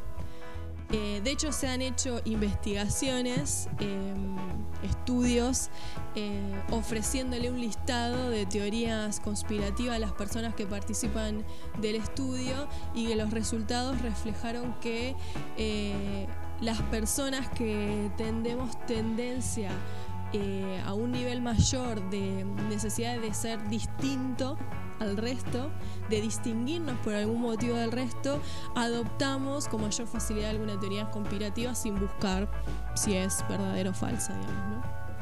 Eh, y las personas que esa necesidad de distinción es exacerbada, que además de, distin- de distinguirse del resto necesitan atención y sentirse diferente de los demás, por lo general adoptan todas las teorías conspirativas de la lista que se le ofrece en esta No investigación. se guarda nada, ¿no? Eh, creo que todos en alguna, en alguna teoría conspirativa creemos. Yo muchos años creí en la teoría de que el hombre no había llegado a la luna. Pero un día me di cuenta de que la Unión Soviética nunca había hecho ninguna observación sobre eso dije, si al que más le interesaba que desacreditar a Estados Unidos no dio opinión, eh, debe ser mentira. Eh, la teoría de que el hombre no llegó a la luna, la, también Es de progre, tal vez, ¿no? Sostener esa teoría conspirativa. Bueno, una oyente hoy eh, recordaba en una de sus teorías conspirativas favoritas, eh, nos puso el hombre a la luna nunca llegó y hace mención a la canción del Rally Barrio Nuevo, eh, que es El Paisano, donde está esa frase. Podría ser que sea de, de progre. Teníamos también acá el mensaje de Rubén Figueroa que nos decía que la conspiración de los idiotas es la favorita, pero no sé si no es un libro. Sí, Ah, de Aguinis. ¿Puede bueno, ser? no lo conozco, eh, no sé qué dice esa conspiración.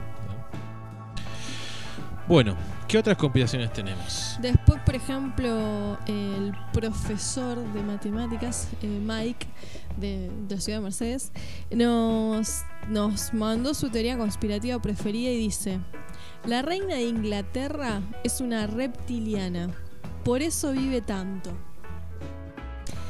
Sigue, ¿eh? Bueno, Mirta sería la Claro. de la raza. Los Illuminati controlan la mente de la gente. Hasta se vio en un concierto de Katy Perry, que se quedó en blanco y luego le resetean la mente para que siga cantando. Esa no la había escuchado. No, no, conozco tampoco a la cantante. Tengo otra. Mirá si esta la tenías. Teoría conspirativa que nos manda Lucila. Dice, ¿tenías esta teoría conspirativa? El cáncer de Bob Marley fue inducido por la CIA por considerarlo un elemento peligroso. Bueno, no lo puse yo en la lista, pero eh, me hiciste acordar con la CIA. Eh, el asesinato de John Lennon también se le adjudica a la CIA por ser peligroso a la seguridad nacional norteamericana. ¿no? Fue acusada prácticamente comunista también. Eh, sigue, Lucille nos dice, un ex agente de la CIA afirmó que fue a visitarlo como un fotógrafo de New York Times, encubierto claramente, le regaló un par de Converse y cuando se las probó se pinchó con un alfiler contaminado con sustancias cancerígenas. También varias agencias afirman que la CIA estuvo implicada en el tiroteo en la casa de Bob Marley, del que salió ileso. Y nos tira otra teoría conspirativa. Bueno, bien. El virus del HIV fue creado artificialmente por Estados Unidos para acabar con la población negra. No lo había. Que era un invento como Sí. el coronavirus, sí. Que había sido diseñado por las características que tenía el SIDA, de que no existía otra enfermedad parecida, de que lo que hiciera es bajarte las defensas para que te enfermes de otra cosa, como que era demasiado perfecto como virus. Eso sí lo había escuchado. Seguíamos con teorías conspirativas, ¿eh? ¿De los oyentes? Sí. Sí, sí. Después vamos con las que tenemos Nuestro, nosotros. eh, amigo y yo diría que casi técnico, Fernando, nos manda, ojo que el cáncer de Chávez se le adjudica a los yanquis, implantado por un micrófono. Me hace recordar aquella teoría conspirativa que he escuchado en algún momento del cáncer de Vita, también por los yanquis.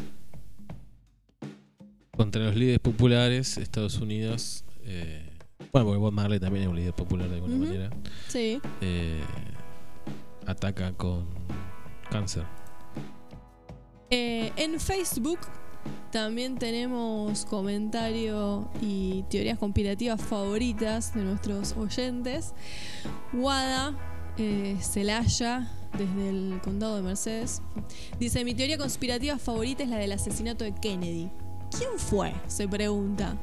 ¿Fue el Pentágono por ser demasiado comunista, entre comillas? Eso nunca lo sabremos. Bueno, al final del programa tenemos una recomendación literaria que responde casi todas estas conspiraciones que están nombrando y me acordé sobre todo por el de Kennedy porque lo explica en ese libro que vamos a recomendar. Eh, Mika también nos habla y dice, "O- aguante el rally acá, ya hay defensa del rally Barro Nuevo. Eh, bueno, con Mika, cuando fuimos a ver a Lisandro Distimulio, estuvo con el rally Barrio Nuevo, eh, presentando Hermano Hormiga. Eh, y dice, el hombre no llegó a la luna ni ahí, dice Mika. Mika, me encantan esas teorías conspirativas. Y hoy en día todavía. No, Porque una- por lo dicho, por lo Había un visto no. punto medio en esa en esa conspiración de que no había llegado en el momento en el 69 cuando ellos dijeron y sí se había logrado después, ¿no? Que era solo para ganarle la carrera aeroespacial a, a la Unión Soviética porque había puesto el primer hombre en órbita, el primer satélite. Entonces necesitaba un golpe de efecto, pero que después sí se había llegado. Claro. Ella dice que no, que nunca No, llegó no, el ser humano el todavía. hombre no a llegó a la luna ni ahí. Llegó nunca a la luna. Después Esteban, nuestro Esteban Liera, el profe, nuestro colaborador, que seguramente vamos a tener el jueves, dice para en nuestra, en nuestra página de Facebook, eh, nos comenta, para mí la conspiración sionista mundial es increíble cómo perdura y es abonada tanto por gente de izquierda, por ejemplo cuando mencionan los judíos manejan con sus bancos el capitalismo dominante, como los de derecha, cuando dicen los judíos quieren destruir el capitalismo, Marx, Trotsky eran judíos. Muy bueno planteo el de Esteban. Y más allá de lo político, es sostenida también por personas que dicen que no son antisemitas. En fin. A largo el- la teoría conspirativa de Esteban. Bueno, Rubén nos contaba también acá por Facebook que iba en sintonía con lo que decía Esteban, eh, la recomendación del libro de Marcos Aguinis, Ujú. Donde se plantea, dice que la banca internacional eh, bancó la revolución bolchevique. En el libro que vamos a recomendar se sostiene el mismo argumento también. Así que ahí van a tener después los que quieran seguir indagando sobre conspiraciones, que supuestamente ese libro está completamente documentado. Yo nunca me senté a comprobar que esas fuentes que citas son reales, pero bueno, están. Si alguno se, si- quiere tomar ese trabajo en algún momento, lo hará. Eh, ¿Tenemos alguna otra comentario? Bueno, yo hice una lista de las más... eh, Relevantes. sí, o que Conocidas. más populares, digamos. Eh, la primera es que Jesús eh, se casó y tuvo hijos. No sé si se lo habías Sí, escuchado. por supuesto. Se hizo muy popular con el Código da Vinci, el libro de Dan Brown. Eh, y que el que sostuvo, que mantuvo la verdad, había sido el priorato de Sion, que tiene que ver con el monte Sion, que de ahí viene también después la cuestión de que hablamos de los sionistas, ¿no? Eh, y esto se relaciona con los Illuminati, porque este priorato de Sion después se convierte en, en el en Illuminati, aparecen los templarios, eh, y llegamos al nuevo orden mundial, a los reptilianos, eh, así que ahí mezclamos todo, Jesús, extraterrestres, eh, poderes de que- oscuros, de que judíos Jesús, eh, y un montón de otras cosas. Esa teoría de que Jesús tuvo un hijo eh, se puede ver en la película del Código da Vinci, donde la protagonista Claro, claro, el- el libro supuestamente de- es descendiente de Jesús. El de libro Brown. de Dan Brown, sí, sí. Eh, y que el santo crial era Exacto. la descendencia y no una copa, ¿no? Exacto.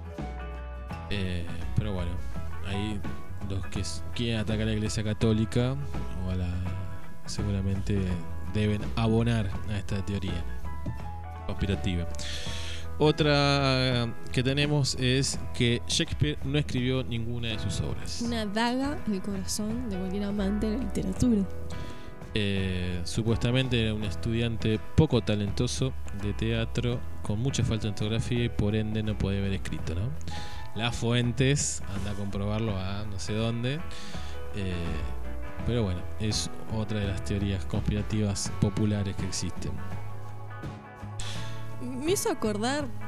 me Algunos ponen en duda que haya de- existido como Claro. persona también. Sí, esa sí la escuché. Eh, esto que vos decías de un estudiante poco talentoso me hizo acordar la experiencia que cuenta eh, Cortázar de su maestra que le manda una carta a la madre, si no recuerdo mal, algo así es la historia que cuenta Cortázar, eh, también catalogado como un mal estudiante. Sin embargo, bueno, hoy no podría nadie decir que Cortázar no existe, ¿no? Otras teorías conspirativas, ya habíamos dicho que el hombre no llegó a la luna. Las canciones satánicas son lo más en las teorías conspirativas. Sí, yo puse tres ejemplos, pero hay infinidad. Eh, A Cereje me la recuerdo. Escalera al cielo de Led Zeppelin, que hoy estoy escuchando un tema. A raíz cuando armé esto me, se me ocurrió poner un tema de Led Zeppelin. Y Espacios Vacíos de eh, Pink Floyd. También, si uno lo escucha al revés, ¿no? Pues siempre la, la idea Claro. es esa, ¿no? Escucharlas al revés. Y ahí aparece el mensaje satánico de, de las canciones. La ridiculización eh, de estas teorías conspirativas sobre las canciones satánicas, quiero creer que era una ridiculización. Eh, en su momento se habló también de eh, canciones satánicas de Yuya si las escuchabas al revés. Yo era muy fanático de Yuya en mi niñez. Eso todo lo recuerdo. Así que por eso que tal vez estamos perturbados por haber escuchado esas canciones satánicas. Después sobre extra- extraterrestres Sí, hay muchas es teorías conspirativas. Es como Casi teoría. inabarcable, Sí. ¿no? Eh, el más famoso que encontramos es el caso Roswell y el del Área 51, ¿no? En Ujú. Estados Unidos. Y a los extraterrestres se le suma una que es paralela, que ya le hemos nombrado muchas veces porque tiene que ver con el origen del programa de radio, que son los intraterrestres. Eh, que en el caso argentino Tienen el portal. y el- cordobés, en Capilla del Monte, son los ERCs que tienen el portal a su ciudad intraterrena. Ujú. Y eso ya lo habíamos hablado.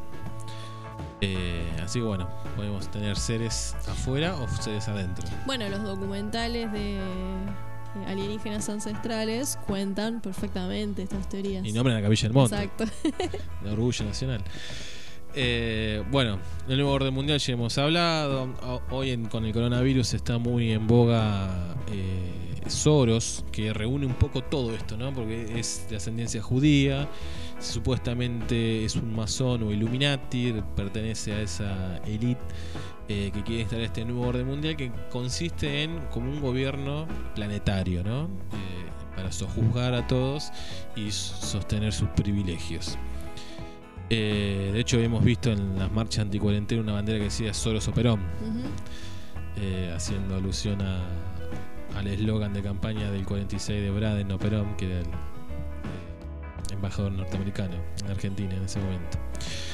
Eh, yo lo que pienso en esta teoría en particular, que el orden mundial o, o este séquito de gente maligna es el sistema en sí mismo, ¿no? Eh, podemos resumir y hemos descrito tantas veces en el programa que es el capitalismo. ¿no?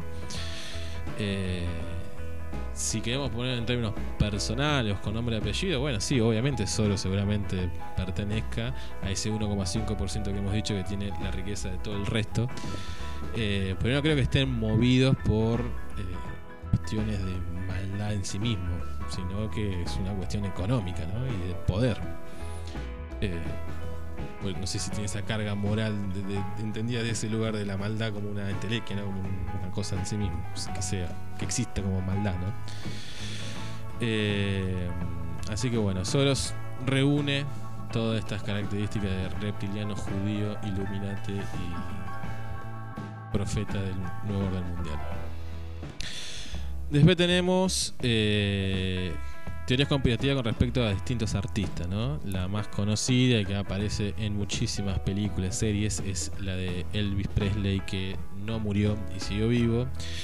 Y hay un. Y que vive en Argentina, ¿no? Vivió en Argentina porque una persona con el nombre de- del seudónimo que usaba Elvis Presley siempre sacó un pasaje a Buenos Aires, de Estados Unidos a Buenos Aires, eh, obviamente luego de la fecha de muerte de Elvis. ¿no? Y ahí arranca un poco esa teoría conspirativa de que Elvis Presley sigue vivo y vive en Argentina. Eh, Capanga, si conocen la banda de rock, tiene un tema que dice que, que es la Mona Jiménez. Elvis Presley. No sé por qué te reís. No entendería las. Que se vino a vivir a Argentina, se fue a Córdoba, Se Y- transformó en la Mona Jiménez. claro, como una encubierta. Trans- la transformación. Las teorías Ese sí que no puede participar en tu cara, me suena. no tiene, no tienen mucha lógica como la entendemos nosotros la lógica, ¿no? Eh, otros artistas que supuestamente murieron, no, en este caso murieron, pero eh, se dice falsos, que vive, digamos. claro, es el caso de Paul McCartney y el caso de Luis Miguel. La de Luis Miguel yo no la tenía en absoluto. Paul McCartney sí, de hecho lo hemos hablado en otros programas en un vinito. Eh, pero la de Luis Miguel que murió y fue reemplazado, no la tenía hecho. Sí, y Luis Miguel también hay toda una cosa ahí que no se sabe bien qué pasó, es con su madre. Sí. Y que ese secreto historia. se lo llevó a la tumba de su padre que tanto Ujú, lo exacto. hostigó. Se muestra en la película de Luis Miguel. en la serie. O serie, serie de Yo no la vi, pero vi el resumen. El resumen, Eh, exacto. En Peñanelo. Claro, la serie, la serie. Bueno, si no quieren ver la serie, pueden ver, eh, te lo resumo así nomás. Bueno, y hablando de padres e hijos, otra de las conspiraciones nacionales, eh, que yo acá no sé si es tan conspiración. Bueno, Eh, no. Bueno, esta es la teoría que vos crees. Esta es una de las que yo creo, Claro. que eh, es la muerte de Carlos Menem Jr., ¿no? Que no fue un accidente aéreo, sino que fue ejecutado. Y que tiene relación con la explosión de la fábrica militar de Río Tercero, donde ahí se supone que se encubrió eh, documentación que incriminaba al gobierno nacional de ese momento con la venta ilegal de armas a Ecuador y a Croacia. Y si queremos hacerlo más grande la conspiración, tiene que ver con eh, atentado de la embajada de Israel, atentado con la AMIA y eh, asesinato o suicidio del fiscal Nisman. Claro. ¿no? Y ahí aparecemos vuelta el sionismo, el Illuminati, todo junto. Eh, yo, la partecita de, de la muerte de Carlos Menem Jr., yo creo que sí, que fue ejecutado. De hecho, hay muchas pruebas en eso, en eso sí hay pruebas de, de agujeros de bala y bueno, eh, las muertes completamente absurdas y ridículas que tuvieron todo lo que tuvieron algún tipo de vínculo y que ponen algún testimonio en favor de la ejecución. Eh, hay mucho material en internet si quieren buscar sobre eso. Eh, eh, es un tema que ese sí está un poco más documentado que el resto de lo que venimos hablando. Una teoría conspirativa a la que adhiero es el autotentado de las Torres Gemelas. Bueno, en este libro que vamos a recomendar también está explicado y eh, supuestamente ese atentado en las Torres Gemelas tuvo distintos sentidos, pero uno fue eh, encubrir la estafa y quiebra de Enron, eh, la mayor petrolera del mundo en ese momento, y generar el campo necesario a nivel mundial para la política agresiva que llevó adelante George Bush eh, en Medio Oriente. Exactamente. Es un em, ejemplo que em, me sirve de recurso didáctico para explicar el conductismo. ¿Por qué? Porque. ¿Querés que te lo explique en este momento? Sí, rápido, son, faltan cinco minutos para terminar el programa. Bueno, es toda una teoría psicológica. La cuestión sería, eh, curiosamente, había una cámara filmando el atentado a las Torres Gemelas. Curiosamente. Ese atentado se graba y en la televisión norteamericana eh, empieza a asociarse, que es la premisa del conductismo, asociarse las tor la- la- digamos, el impacto del avión en las torres gemelas que genera ruido fuerte y pérdida de base de sustentación con la cara de Bin Laden. A nosotros nacemos como respuesta al ruido fuerte y a la pérdida de base de sustentación eh, como respuesta al miedo. Nosotros ya nacemos a Una amenaza. claro, el miedo ya eh, ante esos estímulos respondemos con miedo desde el nacimiento.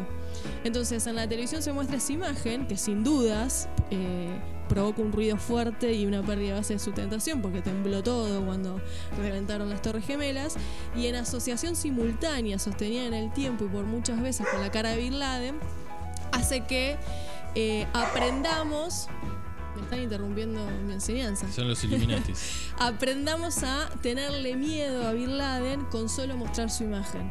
Uno no nace con miedo a la cara de Bin Laden.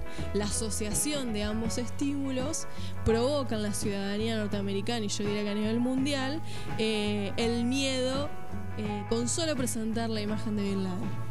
Eso es la teoría asociacionista del conductismo. Bueno, le das un sustento científico a la teoría conspirativa del autoatentado de las Torres Gemelas. Eh, Estados Unidos, que desde donde, desde donde surge la teoría conductista y que ha usado, por ejemplo, como estandarte también el tío Sam. Tú debes pagar impuestos. Parte también es. Bueno, y recordemos, eh, nombro un ejemplo más. ¿Cómo se llama el director de la escuela de los Simpson? Skinner. Representante del conductismo. Siempre los Simpsons a la vanguardia. Bueno, nos volvemos a nuestros pagos eh, y tenemos teoría conspirativa en que Néstor Kirchner y Alfredo Chabran siguen vivos, ¿no? Eh, no por asociar uno con otro, así no se ofende nadie, pero se supone que eh, inventaron o generaron una muerte que no existió. El velatorio fue a cajón cerrado de Néstor Kirchner. Eh, ¿Vos me acuerdo que Mirta, ¿no? Dudó de eso y le preguntó por qué habían velado cajón cerrado. Eh, porque se, seguramente se fue a disfrutar de los dos PBI que se robaron.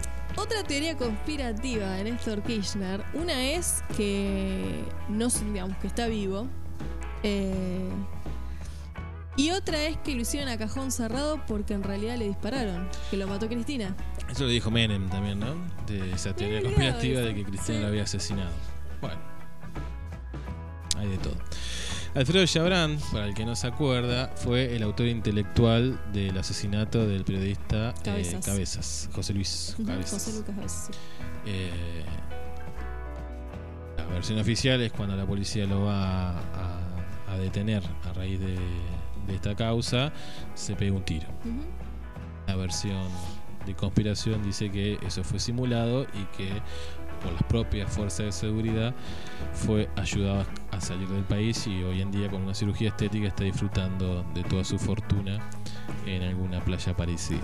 Porque mm, eh, esa teoría conspirativa, eh, por supuesto que hay cuerpo de Chabran, ¿no?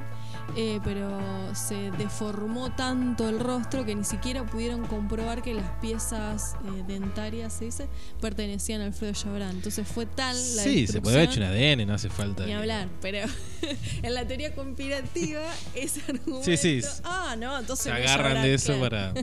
Exacto. Eh, bueno, igual todo esto quedó retratado, esta teoría conspirativa, en la novela Ricos y Famosos. No sé si alguno se acuerda de esa novela de los 90. Creo que era por Canal 9. Eh, justamente se explica cómo fue esa, esa teoría. Bueno, y nos vamos ya a las últimas tres, que son las más modernas, las que acaban de salir del horno o hace muy poquitos años, que es La Tierra es plana. De terraplanistas que Argentina fue sede de, como del De un primer congreso, congreso sí, internacional de terraplanismo. Eh, a final del año pasado se está organizando una expedición para ir a buscar el costado, el vértice, digamos, del mundo. Eh, no sé si se llevó a cabo. Eh, si el, el resto, me parece que el resto podemos encontrarle siempre una pata de realidad o que sí, bueno, puede Que ser. nos permite Ah, dudar. Claro, o una partecita por lo menos, pues por más que sea algo más grande alrededor, pero algo puede haber. Esta yo creo que es la más absurda, ridícula que puede existir. Eh. la tierra redonda, digamos, fue comprobada por los griegos en la antigüedad. Digamos, no es que es un conocimiento de- desde que existen los Illuminati para dominarnos. digamos. Por ejemplo, eh, los aviones, sus eh, ventanas eh, tien- nos permiten una visión eh, redondeada del horizonte justamente para ocultarnos que la Tierra es plana. Sí, hablan de que es una conspiración de, de la NASA, ¿no? Un Mm. plan siniestro de la NASA para. No sabemos para qué. Pero, Pero- es un plan siniestro. Sí, sí, para someternos por algo. Pero no se explica mucho. Creo que yo lo había dicho, eh, pero había un, hay un documental en Netflix de terraplanistas. Habíamos comentado, sí señor. En el, por allá, marzo, en algunos de los primeros programas de un minuto. eh, no tiene desperdicio. No. Te van a reír mucho, la van a pasar muy bien mirando ese documental. O se Que van a dura- convencer. No, se van a reír. Una hora 35 dura, así que es bastante fácil. Se llama Tan plana como un encefalograma. Lo buscan y disfrutan una hora y media eh, de pura sátira. Tenemos también, creo que es la conspiración La más dañina. más peligrosa, porque Sí. después el resto que alguien crea o no crea no nos modifica nada a nadie, eh, que son los antivacunas. Y que tenemos, eso sí, prueba empírica, por ejemplo, el año pasado, sumado al desfinanciamiento del sistema público, los antivacunas dio por resultado un brote de sarampión que hacía muchísimos años que se había desterrado de este país.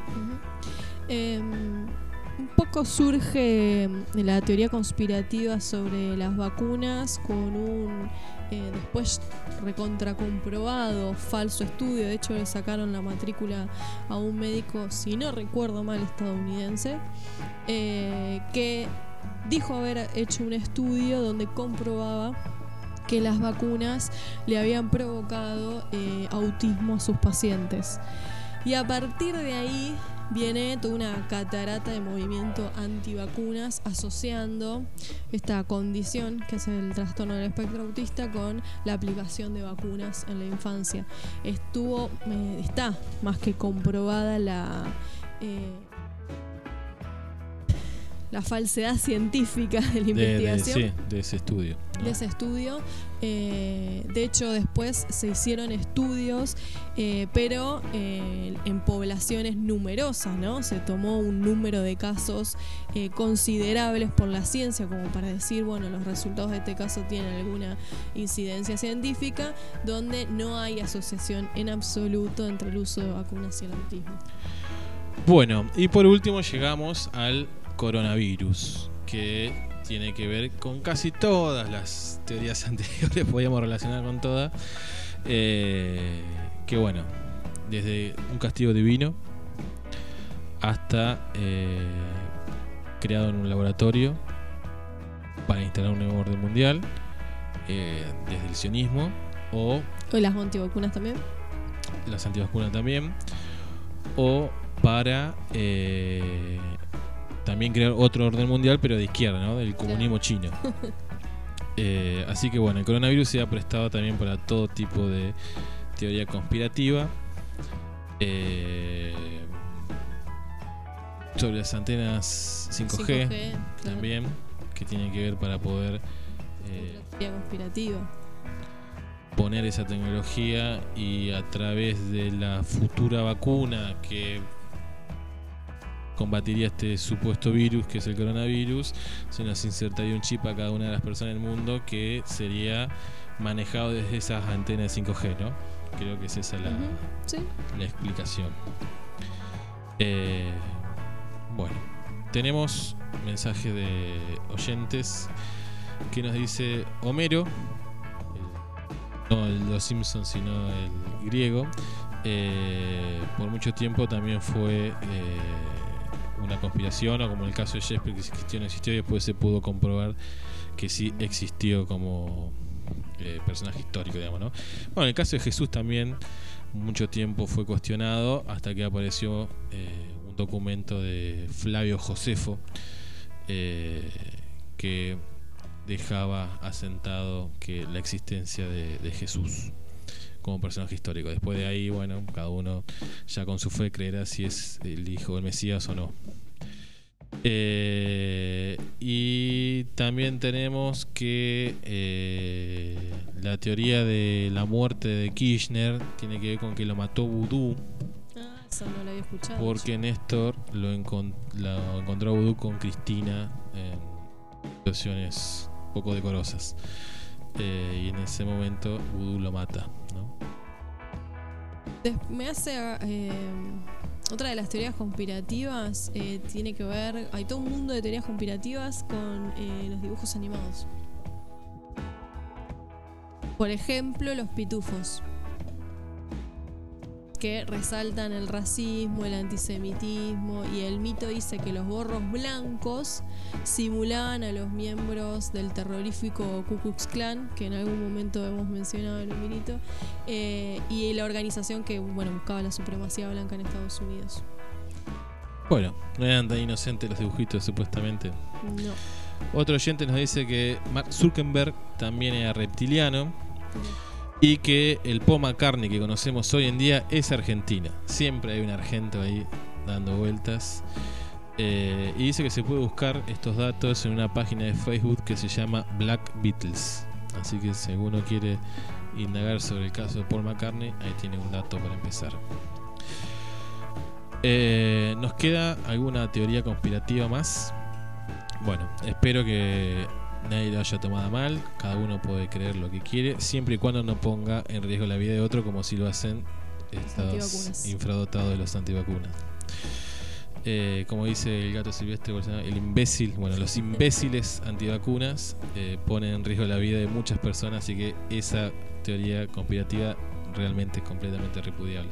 El resto, cada uno que eh, creerá o no creerá, le parece gracioso o no, es parte del folclore. Nos vamos a una canción y volvemos con las efemérides.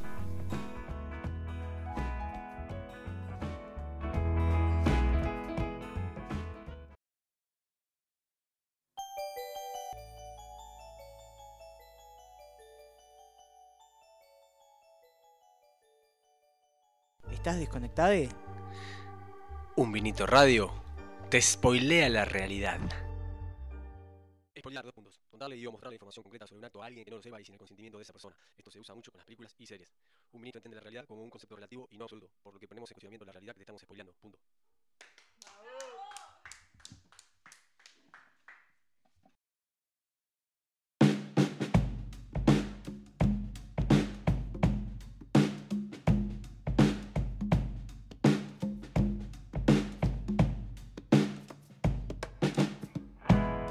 Efemérides en un vinito. Vamos a hacer un recuento de las efemérides de algunos días atrás y también de qué era lo que pasaba un 6 de julio. Eh, hace pocos días, el 2 de julio, tuvimos el cumpleaños, lo mencionábamos hace un rato, de Carlos Menem, el expresidente de la República Argentina, que se la pasó internado el día de su cumpleaños. Nació en 1930, añejo, el muchacho. Sí, y ya bastante achacado, pobre. Eh, de hecho, había estado en terapia intensiva y después salió y volvió a, a requerir eh, internación. El 2 de julio del 2012 eh, se reglamentó la ley de identidad de género, que como ya seguramente todos saben, reconoce el derecho de las personas a ser tratadas de acuerdo a cómo perciben, a cómo se perciben a sí mismas, eh, con lo que se protege la diversidad sexual y se apunta al desarrollo de una eh, sexualidad saludable. En 1961, a los 84 perdón, ¿eh? a 84 años, muere en Buenos Aires José María Rosa, eh, abogado, profesor universitario, fundador de la revista Línea. eh, y uno de los autores más representativos del revisionismo histórico, acá nuestro compañero, eh, llamado en algunas, en algunas direcciones como revisionista, nos puede ofrecer alguna información. Sí, se le considera casi el padre del revisionismo, eh, en contraposición de lo que fue la historia oficial de Mitre, eh, también como padre de la historiografía argentina, fue el primero que empezó a revisar eh, si estos próceres que había dicho Mitre habían sido tan así. Bueno, un poco lo que hicimos nosotros con Belgrano es un trabajo de revisionismo histórico. Bueno, de hecho fuimos acusados de, de hacer un revisionismo kirchnerista de Belgrano, ¿no? La utilización del Belgrano para el kirchnerismo. Eh, así que José María Rosa eh, realmente merece un homenaje, por lo menos desde la historia, si bien después obviamente fue superado eh, en cuanto al desarrollo científico digamos, de la materia, pero bueno, ya nos estaremos poniendo demasiado técnicos en eso. Eh, pero bueno, no quería dejarlo pasar como efeméride porque es parte de, la formación base de, de los que hemos estudiado alguna rama de la historia. Tampoco queríamos dejar pasar que un 2 de julio de 1895 fallecía en Buenos Aires a la edad de 50 años Ignacio Pirovano, médico, cirujano, destacado por su lucha por combatir epidemias como el cólera o la fiebre amarilla. Eh, además, realizó la primera operación de laparotomía del país. Eh, y es considerado el padre de la cirugía argentina. Además, el Hospital de Buenos Aires lleva su nombre. Sí, tuvo una participación muy destacada en lo que fueron las epidemias de cólera y fiebre amarilla, ¿no? Eh, es también bueno recordarlo en estos momentos de, de pandemia. Hoy en Noticias Internacionales hablábamos de Julian Assange, el director, presidente de Wikileaks. Eh, bueno, fue su cumpleaños hace muy poquito, el 3 de julio, nació en 1971. No debe haber sido muy feliz, ya que No. está esperando si lo extraditan o no extraditan, y se sabe que una extradición significaría cárcel de por vida. Exacto. En el 85 se estrenó la película Volver al Futuro. Eh, he leído por ahí que fue una película cuyo guion rechazaron varios directores. Sí, el profesor Liera, especialista en cine, nos comentaba que, que había sido rechazado en varias oportunidades, lo que lleva a que se vean que matar, ¿no? Después cuando vieron el éxito que tuvo esta película, que dio una trilogía, ¿no?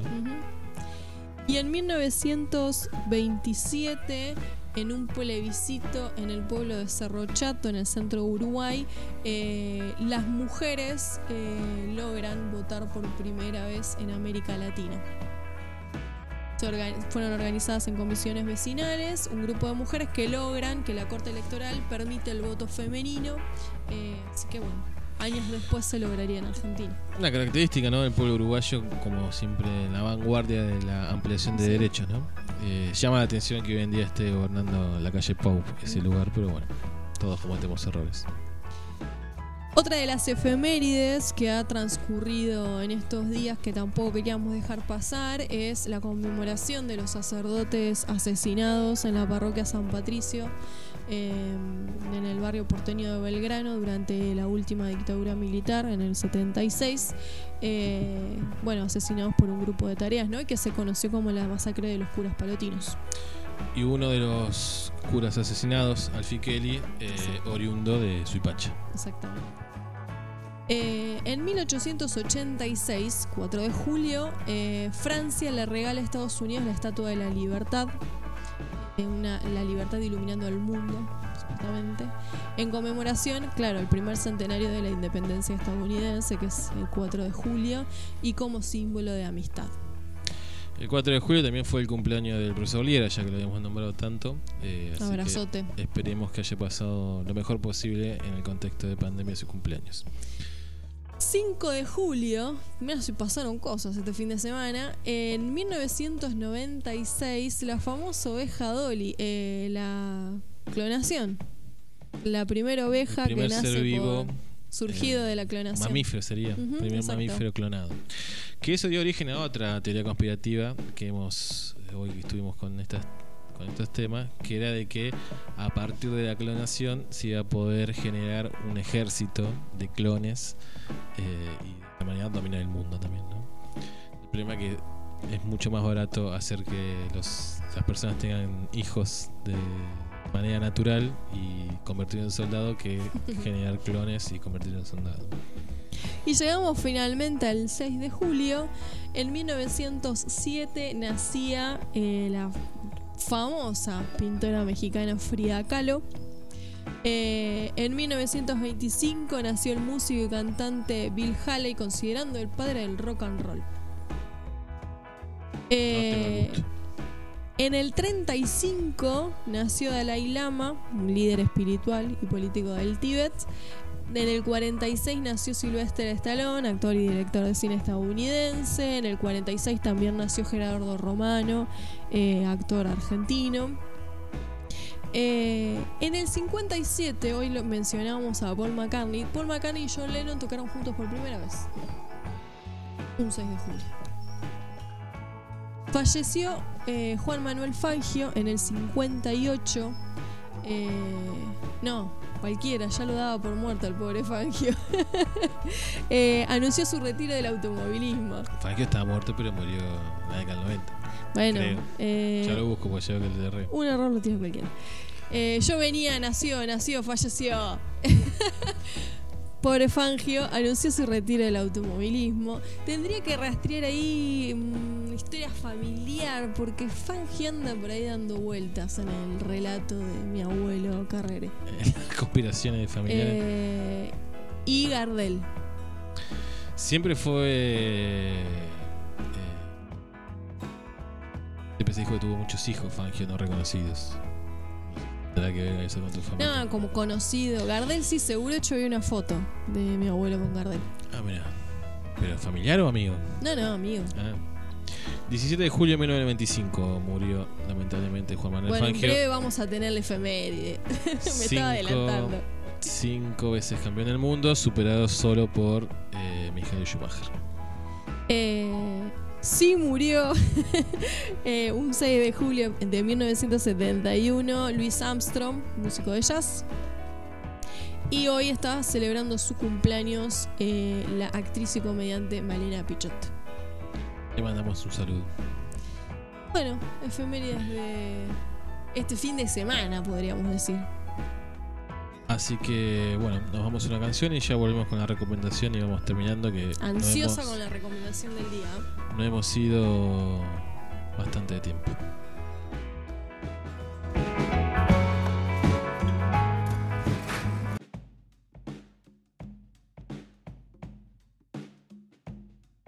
Volvemos de la pausa. Eh, tenemos el último bloque donde vamos a escuchar la recomendación del día.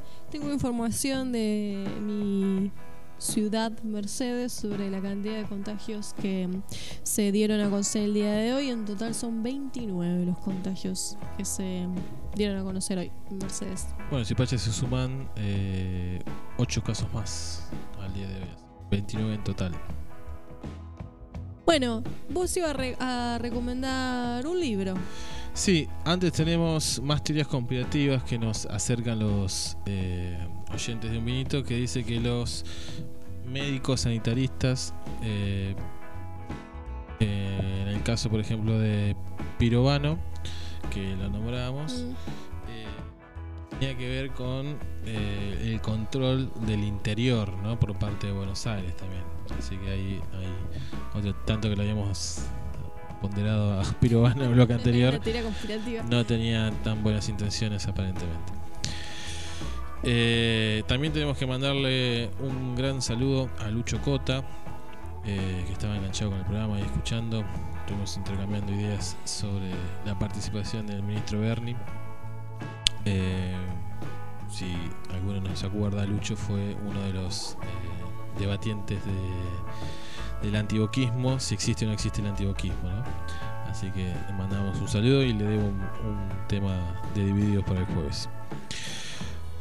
También quiero saludar a Mali, que nos, eh, nos cuenta una anécdota con Cortázar, hoy que lo mencionábamos, eh, sobre la complejidad en la escritura de Cortázar, podríamos enunciarla de esa manera, que me dejó confesar, que la anécdota que nos cuenta, me deja confesar el abandono que hice de, la, de una de las novelas más eh, reconocidas de Cortázar, que es eh, Rayuela.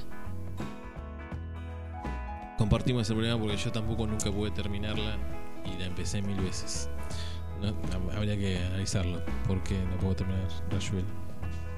Bueno, el análisis que intentó hacer eh, nuestra, nuestra amiga Mari eh, es de bueno, la complejidad de- en la organización discursiva, sintáctica de este Eso hace compleja la Esto- obra y terminarla. Sí, hace un poco eh, aliviar la culpa de no haber logrado terminar de leer Rayuela. ¿no? Y bueno, listo.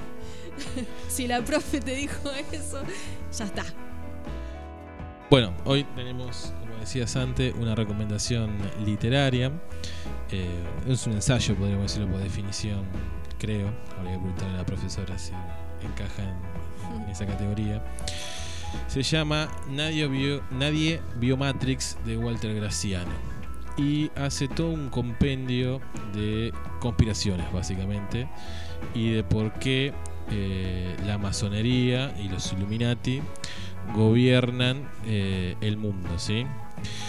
Eh, lo interesante que plantean, más allá después si uno adhiere o no adhiere a sus conspiraciones o a lo que plantea en el libro, es que no caracteriza a los masones o a los eh, Illuminatis como un grupo de fanáticos religiosos como muchas veces aparecen en la literatura o en las películas, ¿no? sino que aparece como un grupo de empresarios justamente capitalistas que lo que buscan es maximizar ganancias. No, no, no hay otra cosa más que que tengan como objetivo, digamos, no, no, es el dominio del mundo solamente para generar caos y, y maldad, sino para llenar sus bolsillos, ¿no?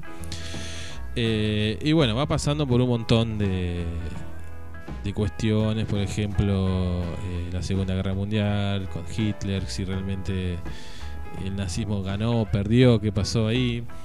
Eh, bueno, explica que son las sociedades secretas, eh, cuál es eh, la importancia del petróleo en el mundo y en estas sociedades masónicas o de los Illuminatis. Cómo se construyó la idea de terrorismo ¿no? después del 11 de septiembre, hoy que hablábamos de las Torres Gemelas. La Revolución Rusa ¿no? Plantea exactamente lo mismo que hoy decíamos de, de que fue tanto Lenin como Trotsky fueron agentes de, estas sociedades masónicas. Eh, que él pone nombre y apellido, ¿no? Eh, ¿Quiénes son? ¿no? Eh, los Rockefeller, los Rothschild, por ejemplo, son dos de las familias que son familias que banqueros y, y de estos holding multi-inversión, ¿no? Eh, se mete con la Revolución Francesa también. Ah, hasta la Revolución Francesa termina pegándole, eh, que no tenían tampoco ninguna eh, intención buena, sino que justamente tenían que ver con que eh, Luis XVI interponía entre los negocios de estas grandes familias que, que siempre van dominando. por esto que decíamos, ¿no? Vuelvo a repetir, no tenían, no tienen un- una intención religiosa o de maldad en sí misma, sino que tiene que ver con lo económico. Eh, las muertes de los distintos presidentes norteamericanos, que también se explican exactamente de la misma manera, por eso hoy me hace acordar cuando hablaban de Kennedy. El caso de Watergate, eh, pues según él, una cuestión armada para destituirlo a Nixon, porque se interponían entre los negocios de estas familias.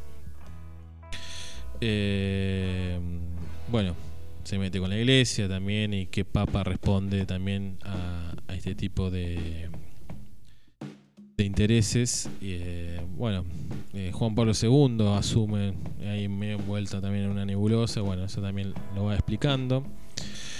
Y así va pasando por distintas cuestiones, Pearl Harbor. Y finalmente hace como una propuesta, ¿no?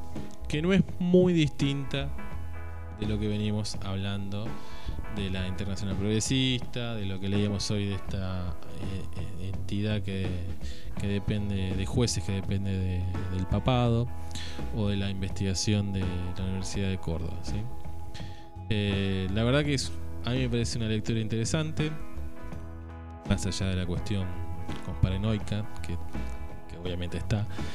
Eh, pero bueno, en esto que hablábamos al principio de que está bueno dudar no sobre las cuestiones oficiales, sino de las propias certezas que tiene cada uno, es un libro que permite eso. Es bastante extenso, son más de 300 páginas, pero es una lectura muy ágil a diferencia de Rayuela.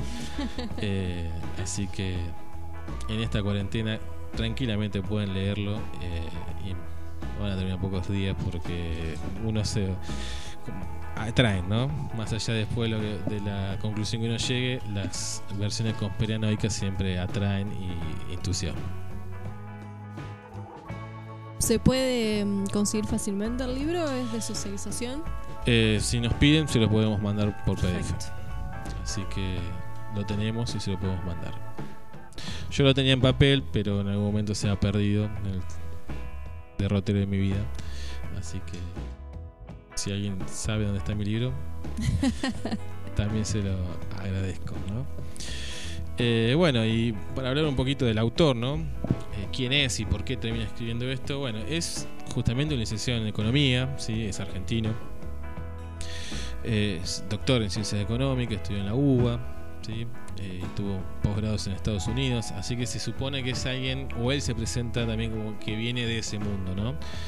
Eh, creo que tiene una explicación en, si analizamos la lógica de los discursos, cuando, bueno, cuando analizábamos al al médico este que dijo que el coronavirus era diseñado por un laboratorio que había Al principio de la pandemia. había hecho algún descubrimiento sobre el SIDA, ahora me acuerdo, Sí, eh, que le había valido un premio Nobel. Pero después se había mandado Cualquiera. un montón de cualquiera. Pero bueno, como tenía esa autoridad por ese logro en ese momento, exacto. bueno, Se le dio cierta credibilidad a su palabra. eh, Walter Graciano nos sale un poco desde ese lugar, que eso también hace por ahí un poco desconfiar. Eh, pero bueno, tiene muchas obras escritas, siempre con títulos así como polémicos, ¿no?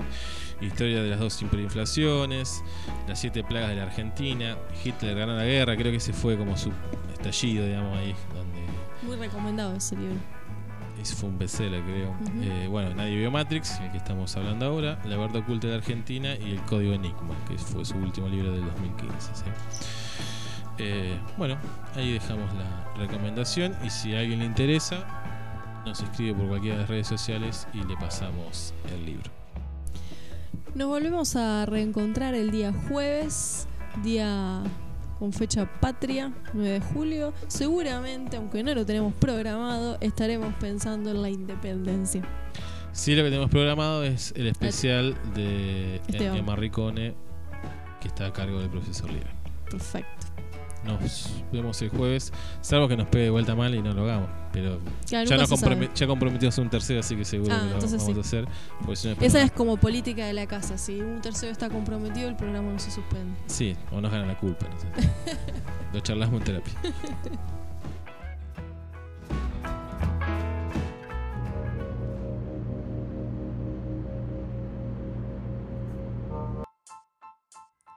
Los lunes a las 20 horas te esperamos con actualidad, noticias, cine, espectáculos.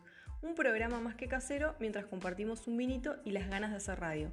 Encontranos en Facebook como Eustaquio Un Vinito, en Instagram Un Vinito Radio 20 o en Twitter arroba Un Radio. Contale a amigues, novies, amantes, a familiares amades y odiades. Un vinito, el maridaje perfecto para empezar la semana.